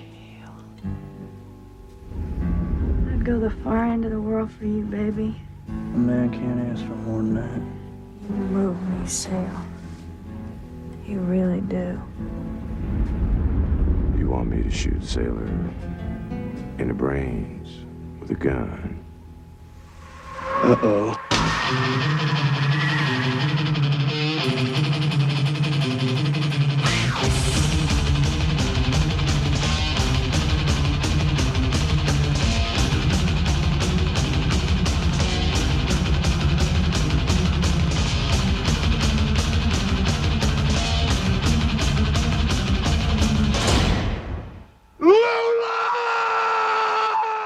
Nous arrivons enfin à la pièce de résistance de cet épisode, Sailor et Lula de David Lynch, le film qui m'a initié à la toute-puissance de Nicolas Cage, film dont j'ai poncé la VHS que j'avais enregistré lors du premier passage de Sailor et Lula sur la jeune chaîne Arte, je suis vieux. À l'origine de cette fascination, il y a la scène d'introduction qui est toujours aussi dingue aujourd'hui, dans laquelle Sailor Ripley réduit en charpie un homme de main envoyé par sa belle-mère, la façon dont Nicolas Cage s'y révèle comme le mélange parfait entre un fauve et un reptile, ce regard dingue quand il s'allume une cigarette, une fois l'impétrant neutralisé, puis qu'il pointe du doigt la mère de Lula. Il y a le morceau Slaughterhouse de Power Mad, tan, tan, tan, tan, tan, qui me revient régulièrement en tête au moment les moins opportuns. Cette sensualité à fleur de peau, cette réappropriation du bestiaire de taré inventé par le romancier Barry Gifford, dont Lynch fait un pur cauchemar d'Americana déglingué. Marie, où est-ce que tu places le film dans ton amour? Inconditionnel, on va dire ça comme ça, pour David Lynch Je le, place au bon endroit, si c'est une réponse que tu as envie d'entendre. Il détonne euh, dans sa filmographie, surtout qu'il il- bah, arrive quand même euh, à une période où euh, Lynch était sur la saison 2 de Twin Peaks, qu'il a abandonné, ce qui a donné d'ailleurs des gros euh, problèmes liés à la, à la moitié de la saison 2. Et donc il est parti parce qu'en fait il a eu un coup de cœur pour le, le- bouquin de Gifford, donc euh, Wild at Heart, que euh, Monty Montgomery euh, lui avait proposé à la base, mais pour être producteur. Et puis Lynch a dit, mais le problème c'est que si je tombe amoureux de ce bouquin, je vais avoir envie de le réaliser. Et c'est ce qui s'est passé. Puis Monty Montgomery lui a dit, bah pas de souci, si ça te plaît, tu réalises. Et du coup, ça détonne assez parce que ben, ça- dans la filmographie, euh, pour pour ceux qui ont suivi, suivent, aiment ou aiment pas euh, David Lynch, on arrive dans, dans, dans, dans un genre qui est assez particulier. On, on, on sort d'une forme de mystique qu'on pouvait avoir dans Twin Peaks ou dans Eraserhead. Euh, voilà, bon, on est, euh, on est quand même aussi assez loin de, quoique en fait, de, de Blue Velvet. Mais on arrive en fait surtout euh, à une époque du cinéma. En fait, ça, ça représente un peu ce qui va signifier le cinéma des années 90 à un moment donné, qui est euh, ce- celui finalement où euh, bah, la surconsommation de la télévision et en tout cas un énorme avènement de la pub et une reconnaissance de la pub a complètement décomplexé une forme de cinéma. Puis on se retrouve avec ce, ce film qui a d'ailleurs été très mal perçu. Hein. Il, a, il, a, gagné la Palme d'Or euh, à Cannes, mais il s'est fait humer. Enfin, les, les, les, il y a la moitié de la salle qui se levait. Même dans les, les projections test, ce que, ce que Lynch déteste faire normalement, euh, genre tout d'un coup 300 personnes se sont levées au milieu du film.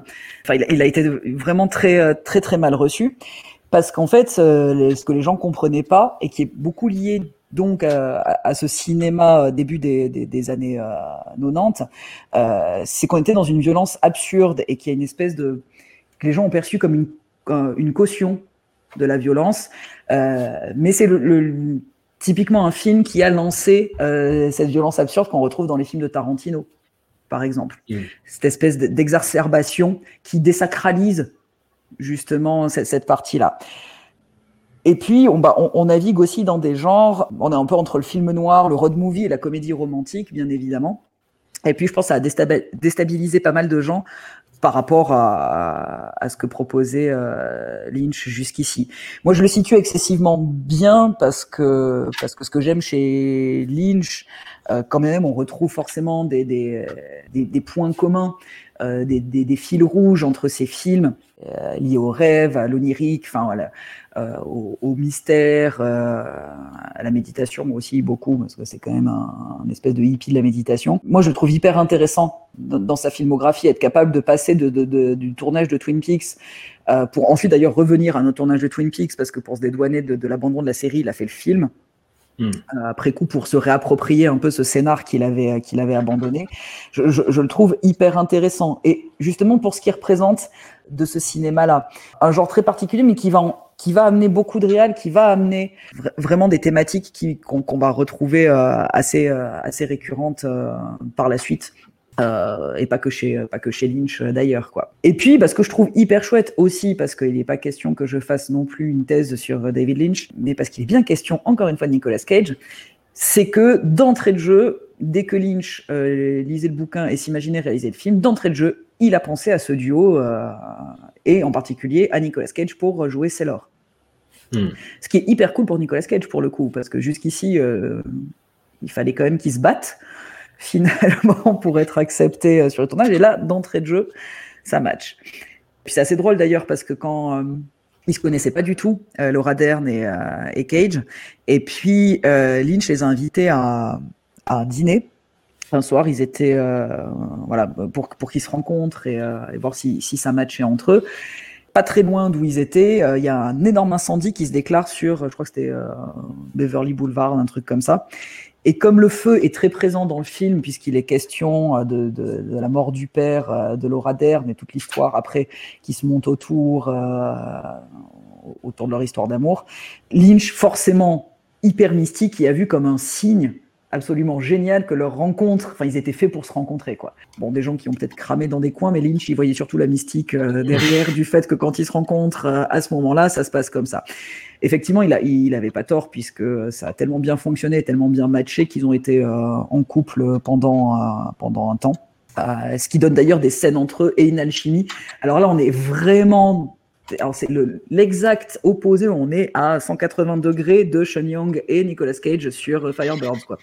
En termes d'alchimie de, de, entre les personnages. Puis voilà, ben on se retrouve avec, ces, ces... Comme, comme très souvent avec Lynch, tu as une, part principale, mais tu as des personnages euh, secondaires, mais qui ne le sont pas vraiment, mais qui appuient, bah, qui appuient et qui soutiennent en fait énormément. C'est pas ni pour écraser, mais ça amoindrit pas non plus ces personnages-là. Puis bon, on se retrouve avec euh, Willem Defoe qui est, qui est absolument euh, génial. Il y a bon bah Isabella Rossellini qui joue une Perdita Durango, euh, bon toujours assez assez mystérieuse aussi. Ce que j'aime aussi, c'est qu'on se retrouve dans bon, malgré voilà tout ce que ça mélange comme genre, on se retrouve quand même dans une histoire d'amour. Hein, c'est le, but principal, c'est leur quête complètement désespérée euh, pour pour être ensemble. C'est que c'est euh, histoire d'amour moderne où les deux partenaires sont parfaitement égaux. Il n'y en a pas un qui est écrasé par l'autre. Euh, il y, y, a vraiment ce duo qui fonctionne parfaitement. Et puis pour la Nick Touch, parce que, bah, grâce à vous, j'apprends qu'à chaque fois, il amène des petits trucs dans les films. Euh, mais en tout cas, pour celui-ci, ça, je, le savais, c'est que euh, bah, son accessoire euh, ultime, et quand il sort de prison au début du film, quand Laura Dern vient le chercher, c'est lui ramener sa veste en peau de serpent. qui est un hommage à Marlon Brando et qui en fait est un apport, une suggestion de Nicolas Cage, en tout cas pour se rapprocher de ce rôle-là et pour interpréter de cette manière-là, parce qu'il voulait construire son personnage un peu autour des interprétations qu'il avait pu voir de Marlon Brando. Donc ça c'est pour la Nick Touch.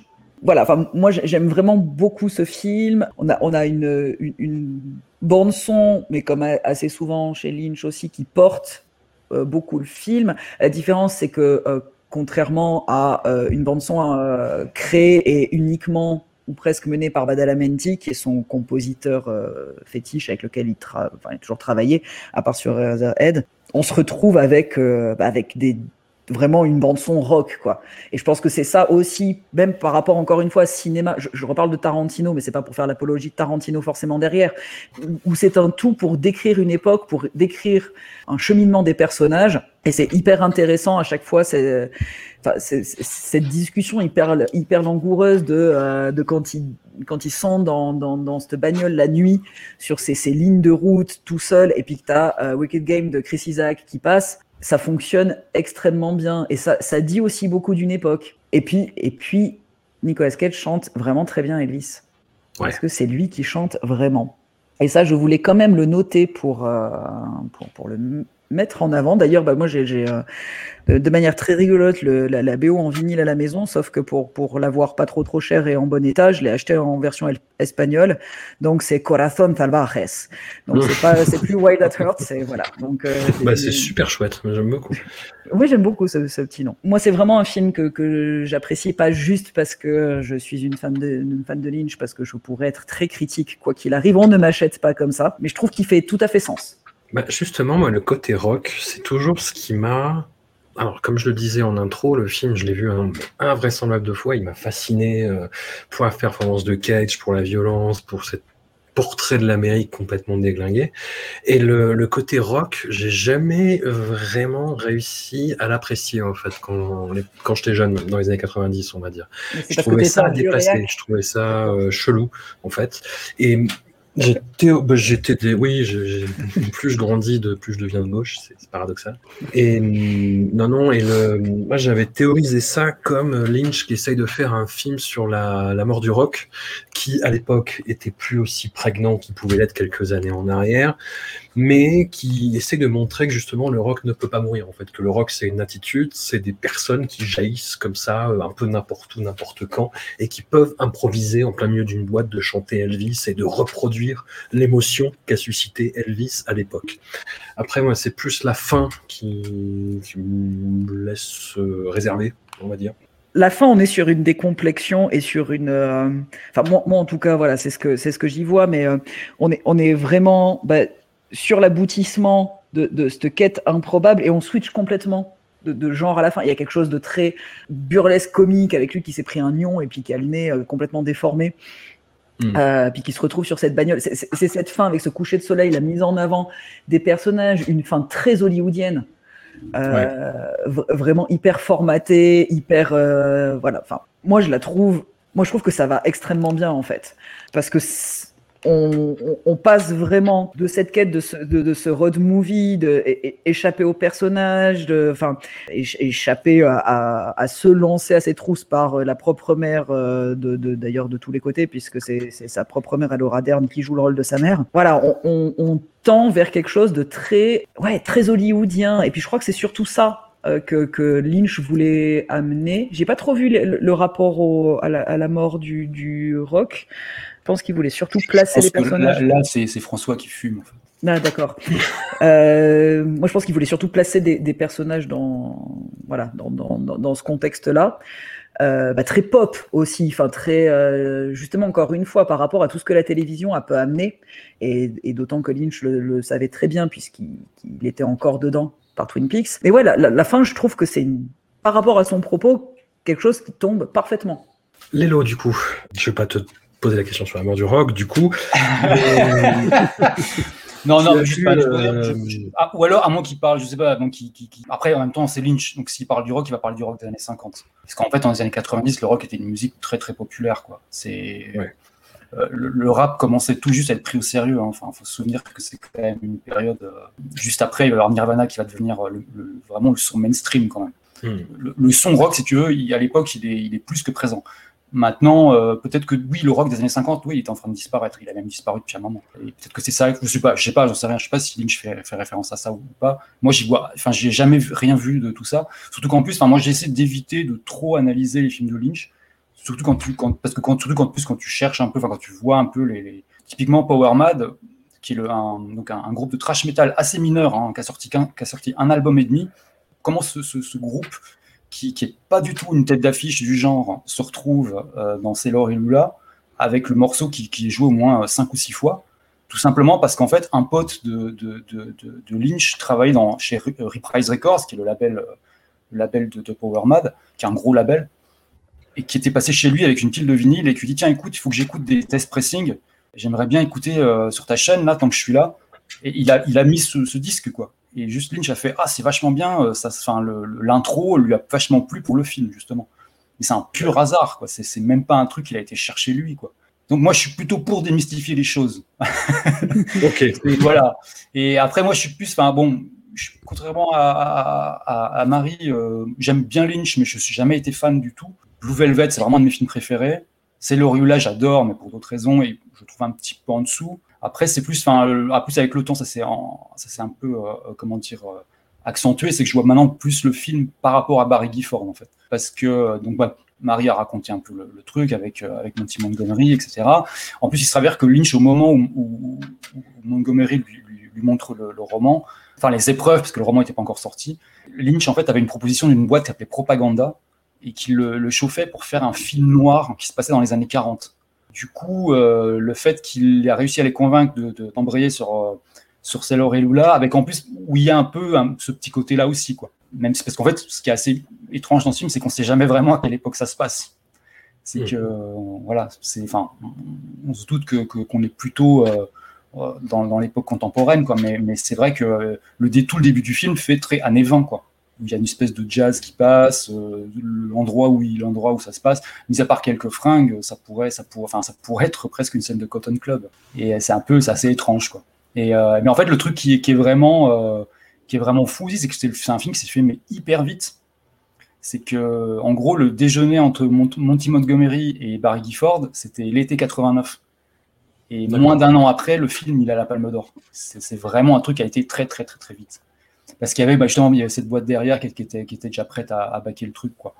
Et en fait, pour voir un peu le, truc plus large, c'est que, c'est là, donc le roman est sorti juste avant le film. Et c'est en fait une saga qui est en sept tomes. Alors cinq en France, parce qu'en France, il y a eu des tomes qui sont sortis euh, ensemble, pour coupler. Et c'est étalé sur un temps très très long. Le premier est sorti euh, bah juste avant le film, et le dernier, il a dû sortir en 2007 ou 2008 par là. Et à la fin, il y a quasiment plus aucun des personnages du premier. Et, euh, et en fait, ce qui est, ce qui est intéressant, c'est que c'est la façon d'écrire, enfin, qui explique aussi pourquoi c'est allé vite, c'est que la façon d'écrire de Gifford, elle est très très cinématographique. Il fait des chapitres très courts et euh, qui sont, il y a surtout beaucoup beaucoup de dialogues. Il y a très peu de descriptions. Et du coup, ben, quand tu lis le, le- le roman, je sais pas si, si- si vous l'avez lu euh, euh, ou pas, en fait, c'est quasiment le scénario. hein. Enfin, il y a pas, il a, il a juste ajouté, je crois que dans, dans les scènes ajoutées, il y a l'accident avec Sheridan Fenn, qui est pas dans le livre. Et puis, euh, en fait, le, roman s'arrête sur l'arrestation de Sailor et un échange de lettres depuis la prison entre Sailor et Lula. Et ça s'arrête là. Il n'y a pas du tout euh, tout ce qui suit derrière. En fait, ce qui suit derrière, on va en retrouver un bout dans le, tome d'après, qui s'appelle, qui s'appelle, je sais plus comment, euh, ah oui, jour de chance pour Sailor. Et en gros, où euh, voilà, ils retrouvent, euh, ils retrouvent Lula et puis leur, leur enfant, et, euh, et où en fait, en gros, ils se disent bon, c'est peut-être pas une bonne idée qu'on se remette ensemble, mais il n'y a pas du tout euh, le, le- ce happy end euh, et l'apparition de la bonne fée. Quoi. Les versions, il y a des versions contradictoires sur ce, ce truc, sur ce happy end justement. D'ailleurs, dans l'espace du rêve, le livre euh, qui, a, qui- qui a été écrit, enfin que- Lynch écrit avec- en, à cheval avec je sais plus avec une de ses collaboratrices, je sais plus qui c'est, je sais plus le nom de, de, de- de- de la personne, mais où en gros le, le but c'est qu'en fait lui, lui écrit un chapitre et euh, sa collaboratrice écrit un, tr- un truc sur euh, la même période. Donc en fait des fois les versions divergent un peu. Et sur la fin de, de, de et Lula, justement, euh, lui dit que il l'a trouvé trop déprimante, il a trouvé, la fin du, livre trop déprimante et qu'il l'a changé. Et il y a dans une autre version, euh, on- donc c'est plutôt les prods qui lui ont imposé de, de- faire une fin plus, plus positive. Donc voilà, on saura peut-être jamais euh, le, vrai du faux là-dedans. En tout cas, ce qui est sûr, c'est que le, livre est beaucoup plus sec et, que Lynch en a fait un, film vraiment hyper exubérant. Alors, il y a vraiment une grosse référence qui revient tout le long du film, c'est le magicien d'Oz. Dans la forme, hein, parce qu'on a la bonne fée, on a les chaussures rouges, les briques jaunes, etc. Mais aussi dans le fond, parce qu'en fait, euh, il filme un peu ça comme c'est un peu une, espèce d'histoire d'amour euh, superlative vue par les, yeux d'un enfant, en fait, où tout est exubérant, euh, tout est larger than life. Quoi. De la même manière que magicien d'Oz, c'est un film pour enfants superlatif où tout est plus fou et coloré et plus délirant que dans n'importe quel autre film du genre. Quoi. Et après, bon, c'est un film aussi qui demande à ce qu'on accepte ce qu'il nous propose, quoi. mais vraiment beaucoup. c'est une raison pour enfin, je sais qu'il n'y a pas très longtemps, j'avais fait un podcast euh, chez des gens qui s'appellent Lynch Planning, qui était uniquement sur ce film. Et euh, ils avaient eu beaucoup de mal à trouver un journaliste pour venir parler de Sailor Lula. Alors qu'ils en avaient, ils avaient une liste d'attente de 15 journalistes pour Mulholland Drive. Et en gros, c'est parce que, enfin, il y a déjà plein de gens qui l'ont pas vu, tout simplement. C'est que c'est assez hallucinant le nombre de gens qui sont passés à côté. Et puis surtout, bah, chez ceux qui l'ont vu, ils ont un peu de mal ou ils ont pas bien compris, parce qu'en fait, c'est vrai que c'est pas un film euh, aussi Lynch que peut l'être, euh, ouais, Mulholland Drive ou même Lost Highway. C'est un peu, un peu, un peu différent. Ah, Donc, il faut accepter ce côté euh, effectivement très exubérant qui va parfois jusqu'au nonsense et parfois aussi dans la mièvrerie. Moi, je trouve que c'est un peu ce film, c'est un peu comme une chanson des Smiths en fait. C'est-à-dire que c'est à la fois très exalté, très romantique, limite mièvre par moment, mais il y a les paroles de Morrissey où tu as aussi un aspect hyper drôle et cruel qui passe un peu à côté, au-dessus de la tête pour les gens qui, qui comprennent pas forcément l'anglais ou qui font pas attention. Mais voilà, c'est et en fait c'est le là, c'est exactement ça. C'est comme une espèce de, de gros gros chou à la crème mais fourré à la moutarde. Quoi. Et euh, voilà, c'est je trouve. Et en fait, le film, euh, alors le film, pour le coup, il était très populaire dans le milieu des gens qui écoutaient du rock, parce que voilà, la bande-annonce, elle, donnait tout de suite le ton. C'était vraiment. euh, Alors c'est vrai qu'effectivement, ouais, la palme, elle était très discutée. Il y avait, beaucoup de gens qui avaient hué. Il y avait, euh, et puis aussi, c'était, c'est un film qui marque un petit peu le début de la période un peu fumiste de Lynch. C'est-à-dire que dans les critiques de l'époque, il y, en avait deux qui étaient vraiment assez drôles. Dans Libération, comme j'y travaille, j'ai pu les relire. Elles étaient, c'était deux, deux critiques qui étaient publiées sur la même double page. C'était une de Philippe Garnier et une par euh, Gérard Lefort. Et en gros, les deux ont tiqué sur la même scène. Et c'était assez drôle parce qu'en gros, c'est une scène donc, euh, où, euh, pendant le hold-up, quelqu'un se fait couper la main. Et en fait, et en gros, il disait un type se fait, se fait, se fait couper la main, c'est du lynch. Et dans la scène d'après, tu vois un chien qui passe avec la main dans la gueule. Et tu dis à partir de... Et en fait, là, en gros, voilà, on a une scène qui est du lynch et l'autre scène, c'est du n'importe quoi. Et il y a un côté, genre, voilà, une bascule. Et pour moi, enfin, typiquement, pour moi, c'est le, ça reste vraiment un super film. Mais je dirais pas la même chose de Lost Highway, par exemple. Lost Highway, je sens trop le côté fumiste, même si pour le coup, il est scénarisé par, par Guy Ford aussi. Et après, euh, sur, les, sur les rapprochements et tout, euh, je sais qu'il y a David Foster Wallace qui a fait un truc euh, assez à côté de la plaque dessus, qui est assez drôle à lire. Euh, Ah, c'est David Foster Wallace, pour être oui, voilà, pour, pour, pour dire les choses. il a fait une critique du film euh, qui est, enfin, en gros, il part dans des, dans des délires. euh, euh, après, c'est intéressant, hein, mais, mais euh, en fait, il, il, il, il- enfin, il fait tout un, un cheminement de, de références entre euh, l'homme à la peau de serpent, donc à cause de la veste, euh, qui en fait, l'homme à la peau de serpent, c'est tiré de la descente d'Orphée de Tennessee Williams. Et il se trouve que euh, euh, les parents de Laura Dern, Bruce Dern et Diane Ladd, jouaient la descente d'Orphée de Tennessee Williams à New York quand ils se sont mariés et quand ils ont eu. euh, enfin, tu vois, voilà, c'est tout un truc comme ça. Et ça pourrait être, euh, oui, voilà, pour les gens qui aiment l'analyse euh, un peu à deux balles, c'est c'est- c'est sympa, quoi. Mais, mais J'adore voilà. l'analyse à deux balles, mais j'ai- beaucoup aimé lire l'Infini Comédie, même si c'est une, une épreuve. Mais ouais, David Foster Wallace. Ouais, voilà, quoi, voilà. Et pourquoi tu trouves euh, fumiste euh, Lost Highway du coup? Je sais pas. Après, je trouve déjà qu'il a très mal vieilli. Euh, Oh. Moi, j'ai- j'avais été le voir. Non, mais j'avais été le voir au cinéma à l'époque. J'avais adoré. J'ai été le voir trois fois, je crois, un truc comme ça. Je l'ai revu sur Arte. Il y a quoi Il y a peut-être, je sais pas, 5-6 ans. Et euh, j'avais l'impression de voir euh, débarquer mes potes de l'époque en, en- en- tu vois, en, en treillis super large, avec des colliers de chien et, et des pics au gel sur la tête. Quoi. Enfin, j'avais vraiment cette impression. J'ai l'impression de sortir, hein, de voir une capsule de 1997 euh, arriver. Et euh, bah, voilà, quoi, c'est comme ça. hein. Enfin, je veux dire, euh, par contre, tu vois, typiquement, c'est le,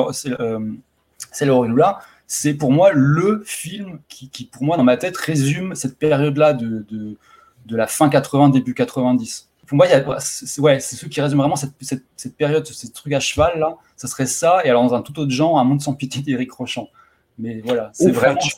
Quoi Ouais, ouais, non, mais j'ai raison des raisons, voilà quoi. Mais c'est vraiment euh, les deux films euh, que, que, que un peu. un- peu un peu marquants de cette époque-là qui genre quand je les revois je me- ça me renvoie tout de suite là-bas mais on va dire d'un côté positif moi Lost Highway quand je le revois ça me ça me renvoie des- en plus je trouve la BO horriblement datée euh, enfin, bon, je sais pas commencer à, à, à vous- à pitcher sur sur sur Lost Highway hein, mais euh, mais c'est vrai qu'en plus à l'époque il y avait tout un truc tout un enfin, tout un tout un mini débat sur est-ce que Lynch est en train de se foutre de notre gueule quoi. Ouais.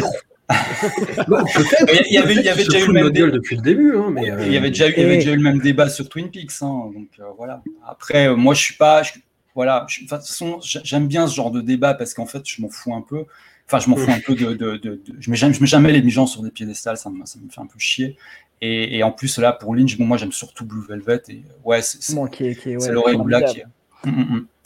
qui est génial d'ailleurs dans sa VF aussi. Vous voyez Blue Velvet Absolument. en VF, ouais. Absolument, Le, le mec qui double euh, Dennis Hopper fait un truc mais fabuleux quoi. Oui, c'est ah oui, la première fois que je l'avais vu. C'est bébé veut rentrer dans maman. C'est euh, en Bah, je pensais, je pensais plus au- à toute la, enfin, toute la période, toute, la- toute la scène où ils embarquent euh, Kyle MacLachlan et, euh, et là il y a vraiment des, en plus il y a des petites adaptations, pas piquer des hannetons, voilà. Euh, mais après il y a un truc, parlant bah, pour en revenir à la, à la- à l'intro de l'émission où je parlais de ce, ce truc dans un avion là, c'est que la promo de Nick Cage sur ce film, elle a été euh, assez démente quoi. C'est qu'il était vraiment en roue libre pendant la promo. c'est là où il fait la, la cabriole et il jette de l'argent dans le public C'est ce que j'allais Ouais. dire, voilà, parce qu'en fait, il y a une des, un des trucs qu'il faut absolument voir, il faut aller sur YouTube pour le regarder, c'est l'interview sur la BBC dans le talk show de Terry Wogan. L'émission s'appelle Wogan. C'est un talk show qui était diffusé sur la BBC One au- au- du début des années 80 au début des années 90, qui était donc un- vraiment un- une grosse grosse émission un peu un peu incontournable. Et, euh, Nick Cage ouais, fait une apparition euh, complètement démentielle. Il se pointe sur le plateau en faisant une roulade. euh, il, fait des high kicks, enfin des kicks de karaté. euh, il sort un- une glace de billets. Il, jette des billets dans le public. Après, il, euh, commence l'interview. Terry Wogan est complètement déstabilisé par ce qu'il vient de voir, donc euh, il ne sait pas trop comment prendre l'interview. En plus, en, en plein milieu d'un- d'une question, Nick Cage le coupe et euh, il enlève un, il, en- il a un t-shirt euh, promotionnel, c'est Lula. Il l'enlève, il lui offre, donc ce qui fait qu'il se retrouve torse nu. Euh, c'est délirant cette interview. Hein. Puis il arrête pas de faire des ouh, puis de se lever, puis de faire des, des, des- des- des coups de pied de karaté et tout. Enfin, c'est c'est démentiel quoi. Et donc il a fait aussi des trucs moins drôles comme euh, de faire une fausse alerte dans un avion euh, où il s'est fait durement réprimander. Voilà. Est-ce que c'est pas sa période rockstar un peu? Ouais, bah c'est ça. Bon, en plus, bah, il était, euh, il était un peu, euh, il s'est un peu laissé gagner par le truc, euh, parce qu'il est très fan d'Elvis à la base, et donc il s'est vraiment laissé gagner par le truc dans, pendant le tournage. Quoi. Ouais, puis c'était il a- aussi il a- la caution, une forme de reconnaissance entre une, une caution cinéma d'auteur, un rôle qu'on lui laisse, où on le choisit exclusivement d'ailleurs pour ça. Il n'y a, y a jamais eu d'autre choix que lui pour jouer Sailor. Puis il y a vraiment ce truc de d'exaltation, de, de reconnaissance. Ouais, bah, parce qu'il y a un gros prix, quoi. Enfin, il y a la palme, quoi. C'est Lula, pour le coup, c'était un gros film, ça se fait dans toutes les salles. hein. C'est Ouais. c'est pas, Oui, pas oui. non plus un truc, euh, je sais pas. euh, C'est pas le raccourci, quoi. Voilà, c'est pas... non, non, mais c'est surtout que c'est pas, c'était pas forcément, je sais pas, euh, c'est pas comme s'il avait euh, fait un film avec, euh, j'en sais rien, euh, enfin, l'équivalent de Bergman, quoi. Oui, oui. C'est- Voilà, Non, ça reste, enfin, ça- David ça Lynch, ça restait quand même un, réel assez populaire, même si ça reste, oui, effectivement, du cinéma d'auteur et tout ça. Pardon, on peut aussi voir Arizona Junior comme du cinéma d'auteur également. Tu vois, Ouais. c'est- c'est- Mais d'ailleurs, il, il livre dans, dans, dans l'un comme l'autre des interprétations qui sont hyper bonnes. Ah bah oui, oui, oui, oui, bien sûr. Et, euh, et en fait, euh, pour le truc marrant, c'est qu'après C'est Lula, il devait faire, à la place de Firebirds, normalement, il devait faire euh, un remake d'enquête sur un citoyen au-dessus de tout soupçon. il, devait, il devait reprendre le rôle de John Marie Volonté et euh, dans un remake anglo-saxon, et ça s'est pas fait. Ouais, c'est peut-être pas mal. Oui. le euh, film. donc, Heureuse- heureusement que c'est pas fait. J'adore Nick Cage, mais restons calmes. Ouais, Seb, ouais, du coup, comment t'as découvert C'est là, toi? Je pense que je t'avais loué au vidéoclub, je pense, quand j'étais euh, ma période euh, fin d'adolescence où je devenais vraiment, je me mettais à fond dans le cinéma. Mais j'ai j'ai une, une relation euh, amour-haine un peu compliquée avec David Lynch. C'est-à-dire qu'au début, au début, bon, comme je, quand on se lance dans la, ciné- dans la cinéphilie, on se cherche des idoles. Et du coup, j'ai adoré plus que de raison euh, David Lynch. Et ensuite, quand on devient un peu cinéphile, on cherche à détruire des idoles, on en choisit un et c'est lui. Et du coup, moi, j'ai pris David Lynch. Je trouvais, tout nul. Je fais non, c'est une merde et tout, c'est nul. Ensuite, j'ai un peu grandi, j'ai revu certains trucs. Donc, il y a certains films que, que j'aime bien, il y en a que j'aime beaucoup, et il y en a que il y en a que je que je ne supporte pas du tout. Voilà, je suis un peu un peu au milieu. C'est là fait partie de ceux que de ceux que j'aime bien, avec euh, Blue Velvet et euh, Elephant Man surtout. Oh. J'ai moins la partie euh, tout ce qui vient après après après Lost Highway, ça me ça me ça me parle pas. Je trouve ça un peu un peu agaçant, même si si je, je vois ce qu'il veut faire, mais moi ça me ça me ça me parle pas. J'aimais bien Eraserhead, après je l'ai revu et je, je l'ai revu après avoir vu les films de, de Tsukamoto, de, de Kei Fujiwara, et du coup ça m'a un peu revu le film un peu, un peu à la baisse. Mais sur euh, là ouais, c'est un, un, de ceux que j'aime bien parce que je, je trouve que c'est le, c'est le film que Tarantino a toujours voulu faire, mais qu'il n'a jamais réussi à faire, même s'il s'en est un peu approché avec euh, True Romance. Mais il y a quelque chose. Euh, vrai.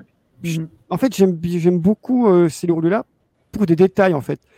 Donc, outre, outre le couple qui fonctionne très bien, vous l'avez très bien dit, moi j'aime beaucoup les, perso les personnages secondaires.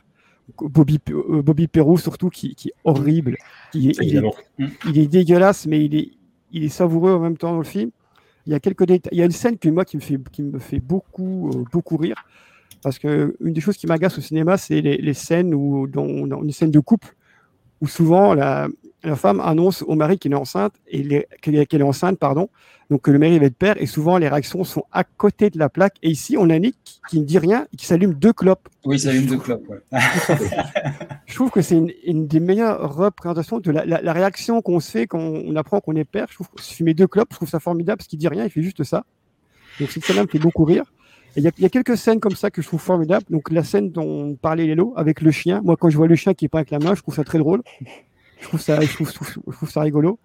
Et une des scènes qui me fait beaucoup rire. En fait, pour moi, moi, je vois le film comme une comédie, en fait, parce qu'il y a beaucoup de gens qui, qui me font beaucoup rire. Notamment l'espèce de scène de concert là, avec Power Mad où ils dansent avec, avec Laura, avec, euh, ça, ça ressemble absolument pas à un concert de métal. On ne on fait pas ça. Ah, et oui, du coup, oui, la, ça, du coup, la scène, la scène est, est, est, est, super. Moi, je trouve très drôle cette scène, en fait, quand il Mm. danse là, il, avec toute sa, sa mimique euh, qui est totalement cagean, en fait, la façon dont, dont il bouge ses bras, quand il, il donne des coups de pied. Donc voilà, c'est des choses qu'il a fait avant, qu'il refera après. Mais c'est dans ce film où vraiment elle, sa gestuelle est le mieux adaptée à son personnage. Donc le personnage de le, le personnage de, de Sailor ne pourrait, on n'imagine pas jouer par quelqu'un d'autre, quoi. Tellement Nicolas a, a, investi le rôle.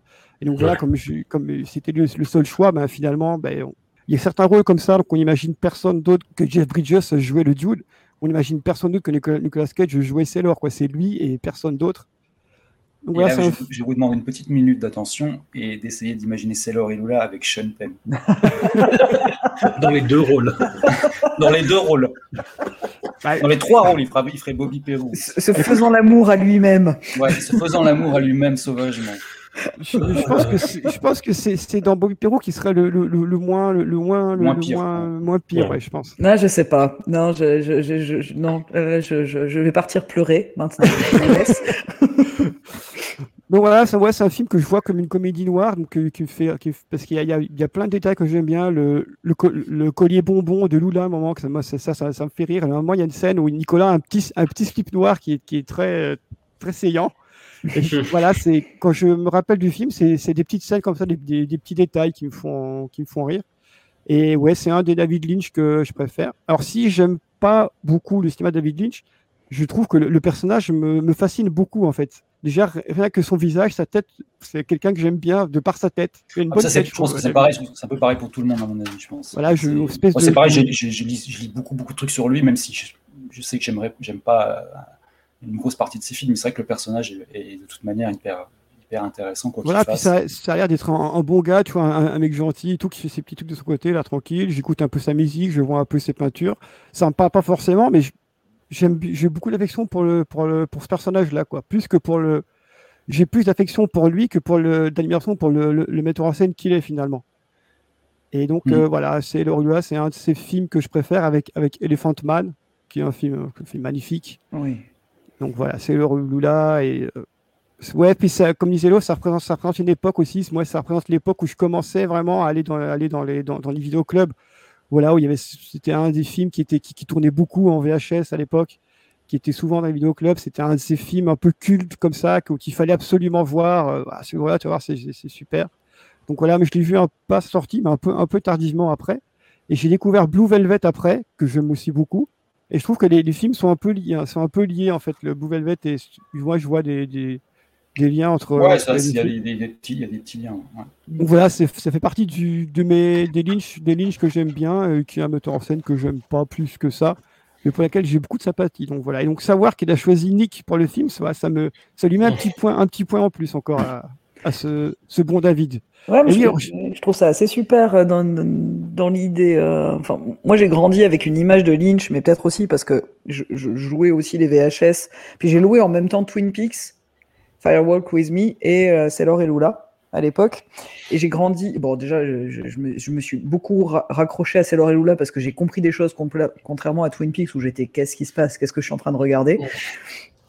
Et, j'ai toujours grandi avec une, image de lui qui était. Je, l'imaginais tellement dans sa tête. Enfin, j'avais toujours l'impression que ça pouvait être un horrible directeur d'acteur et que les gens trouvaient hyper désagréable de tourner avec lui. Enfin, quelqu'un, tu sais, de. On fait comme j'ai dit, j'ai ça dans ma tête, point, quoi. Et en fait, il est hyper cool. Et tout le monde en parle sur les tournages comme quelqu'un qui accompagne vraiment ses acteurs, comme quelqu'un avec qui tu peux discuter. Enfin, le- Laura Dern, qui, qui a quand même pas mal tourné avec lui, dit bah voilà, en fait, moi, je pars du principe que je fais tout ce qu'il me dit. Point. Et puis c'est pour le mieux de nous deux. Et ça fonctionne ultra bien. Et on discute beaucoup et machin. Puis ça a complètement désacralisé ce truc où j'imaginais que c'était un espèce de tyran absolument ultime. Enfin, je sais pas si vous aviez cette image-là, vous. euh, Bah, moi, mais- je, je me suis jamais intéressé. Donc, du- dès que j'ai lu, j'ai vu que c'était un, un mec plutôt, plutôt à la cool. euh, donc, je me dis, ouais. Puis, moi, je te dis, moi, je- juste, euh, sa, sa tête me donne envie d'aimer cet homme, quoi. Tu vois, il a une tête sympa. Tu vois, as envie de. Voilà, il a l'air plutôt cool. Et donc, Alors, ouais, si je, fais, je, je fais juste un petit, un petit flashback pour revenir vite fait sur Firebirds. Parce qu'on n'a pas parlé des chansons de Phil Collins euh, sur la BO. Oui, je pense que c'est important oui. de signaler. Oh, c'est juste. Donc, quand on parle un peu de rock, tout ça me dit Ah, tiens, Phil Collins, on n'en a pas parlé. Donc, euh, donc voilà.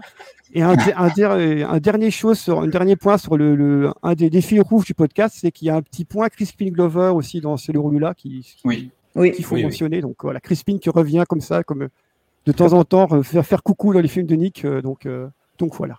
Et hum, David Lynch a fait par la suite un, bah, une espèce de chaînon manquant entre Twin Peaks et Sailor et Lula avec ce, film très bizarre dont j'ignorais l'existence, Industrial Symphony Number One, The Dream of the Broken Hearted, qui est en fait un concert de, de Julie Cruz, qui est euh, bah, la chanteuse qui fait toute la toute la son nom, qui, bah, qui qui chante les chansons de Twin Peaks en fait sur des morceaux de d'Angela Bada- Angelo Badalamenti, qui a cette voix très très diaphane, euh, très très belle. Et elle prend des, enfin elle chante des morceaux d'ailleurs qui sont dans la bande originale de, de Twin Peaks, tant euh, le film que la série.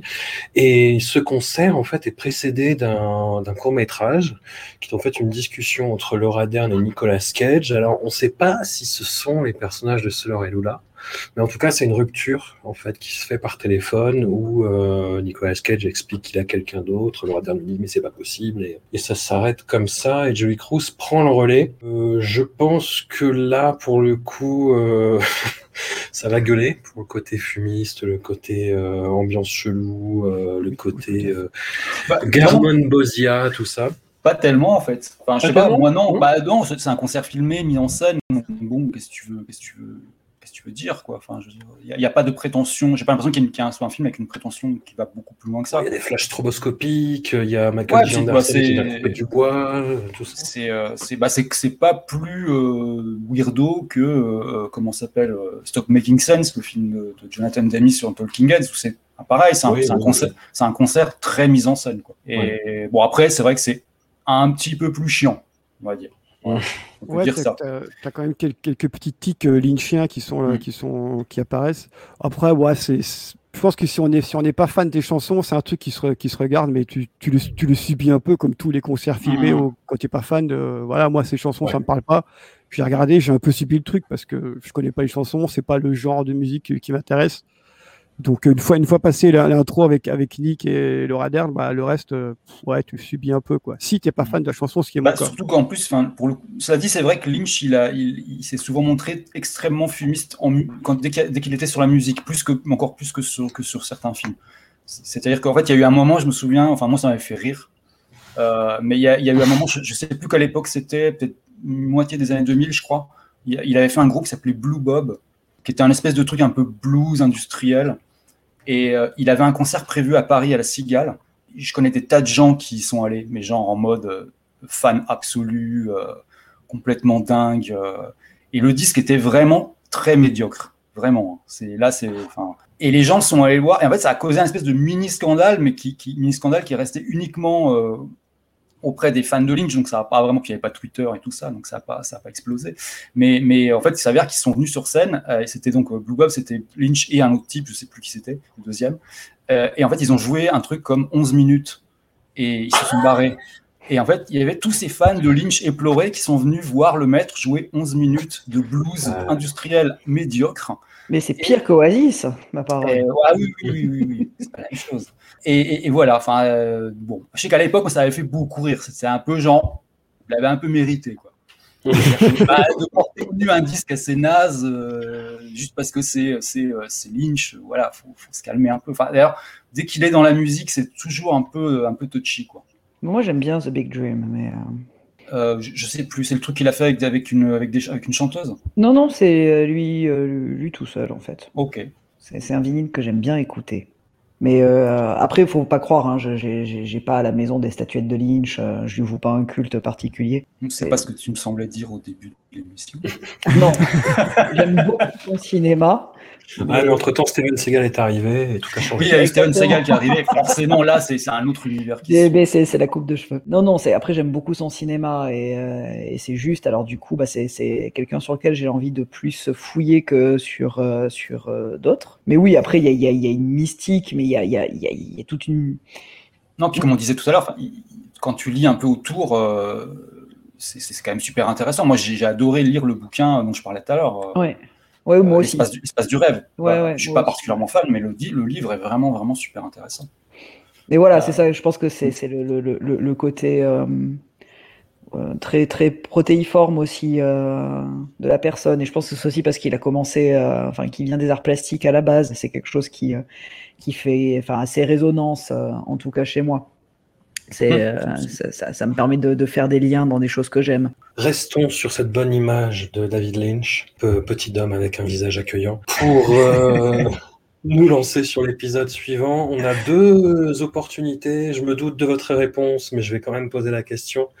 On peut faire euh, soit en fait une spéciale euh, film un peu cheesy, romantique, avec un ange gardien pour Tess, milliardaire malgré lui, où on finirait sur euh, Living Las Vegas. Ou alors, on fait sa partie polar avec euh, Red Rock West, euh, le fameux Deadfall, euh, Kiss of Death. Qu'est-ce que. Polar, non? Ouais, ouais. Bah, Ouais, c'est- ouais, ça ferait quoi? Ça ferait Zandali. euh, Zandali, enfin, il y a, ouais, non, il y a Amos and Andrew, Red Kiss of Death, Deadfall. Et euh, Zandali, je sais pas, je l'ai pas vu en fait, j'arrive pas à voir Ah, si Zandali, c'est. putain de naze. Euh, D'accord. euh, voilà, c'est voilà, c'est comme ça qu'on va pouvoir le résumer. Non, mais c'est euh, c'est vrai que ça irait peut-être plus avec avec les autres. Ouais. C'est pas trop un polar, c'est plus parce qu'en plus dans les autres, il y a carrément une trilogie. hein. Il y a un truc genre, enfin, une trilogie. Je pense, j'imagine que c'est un truc que, que les gens ont, ont- ont amalgamé en trilogie a posteriori, quoi, qui, qui est formé par je sais plus quel film. Mais, euh, Bon, mais, euh, écoute, on je, va je crois que se c'est pencher. je crois que c'est Lune de miel à Vegas et puis euh, un ange gardien pour Tess et milliardaire malgré. Je crois que c'est trois. Ouais, c'est ça, ouais. Mhm. C'est sa période de comédie romantique. Voilà, c'est ça. C'est qu'en gros, il y a, y a une- ça a un nom en plus, hein, une trilogie qui s'appelle je sais plus comment. Voilà. Mais de toute manière, vous l'aurez pas, on devra y passer quoi qu'il arrive. Oui, voilà. Ah oui, bien sûr. Ouais, après, moi, il y a- des films que j'aime bien dans ceux-là, donc ça va, ça me dérange pas. hein. Non, mais on, on va faire du polar parce que Red Rock West, Kiss of Death, euh, moi je vais être content de les revoir. Et Ah, ça et va être cool. Kiss of Death, c'est un de mes, un de mes cages que je préfère, donc euh, ça, va être, ça, va, ça va être cool. Et Deadfall, qui est un des cages que je préfère pour de mauvaises raisons. Tu verras, Marie. Ouh, oui, tu verras. Ah, mais c'est euh, de, de Coppola, enfin du. euh, Oui, le frère, ouais. Le frère, ouais. Ouais, tout à fait. Un immense merci à vous et puis à tout vite. Ouais. À bientôt. Ouais, merci, salut. Ciao.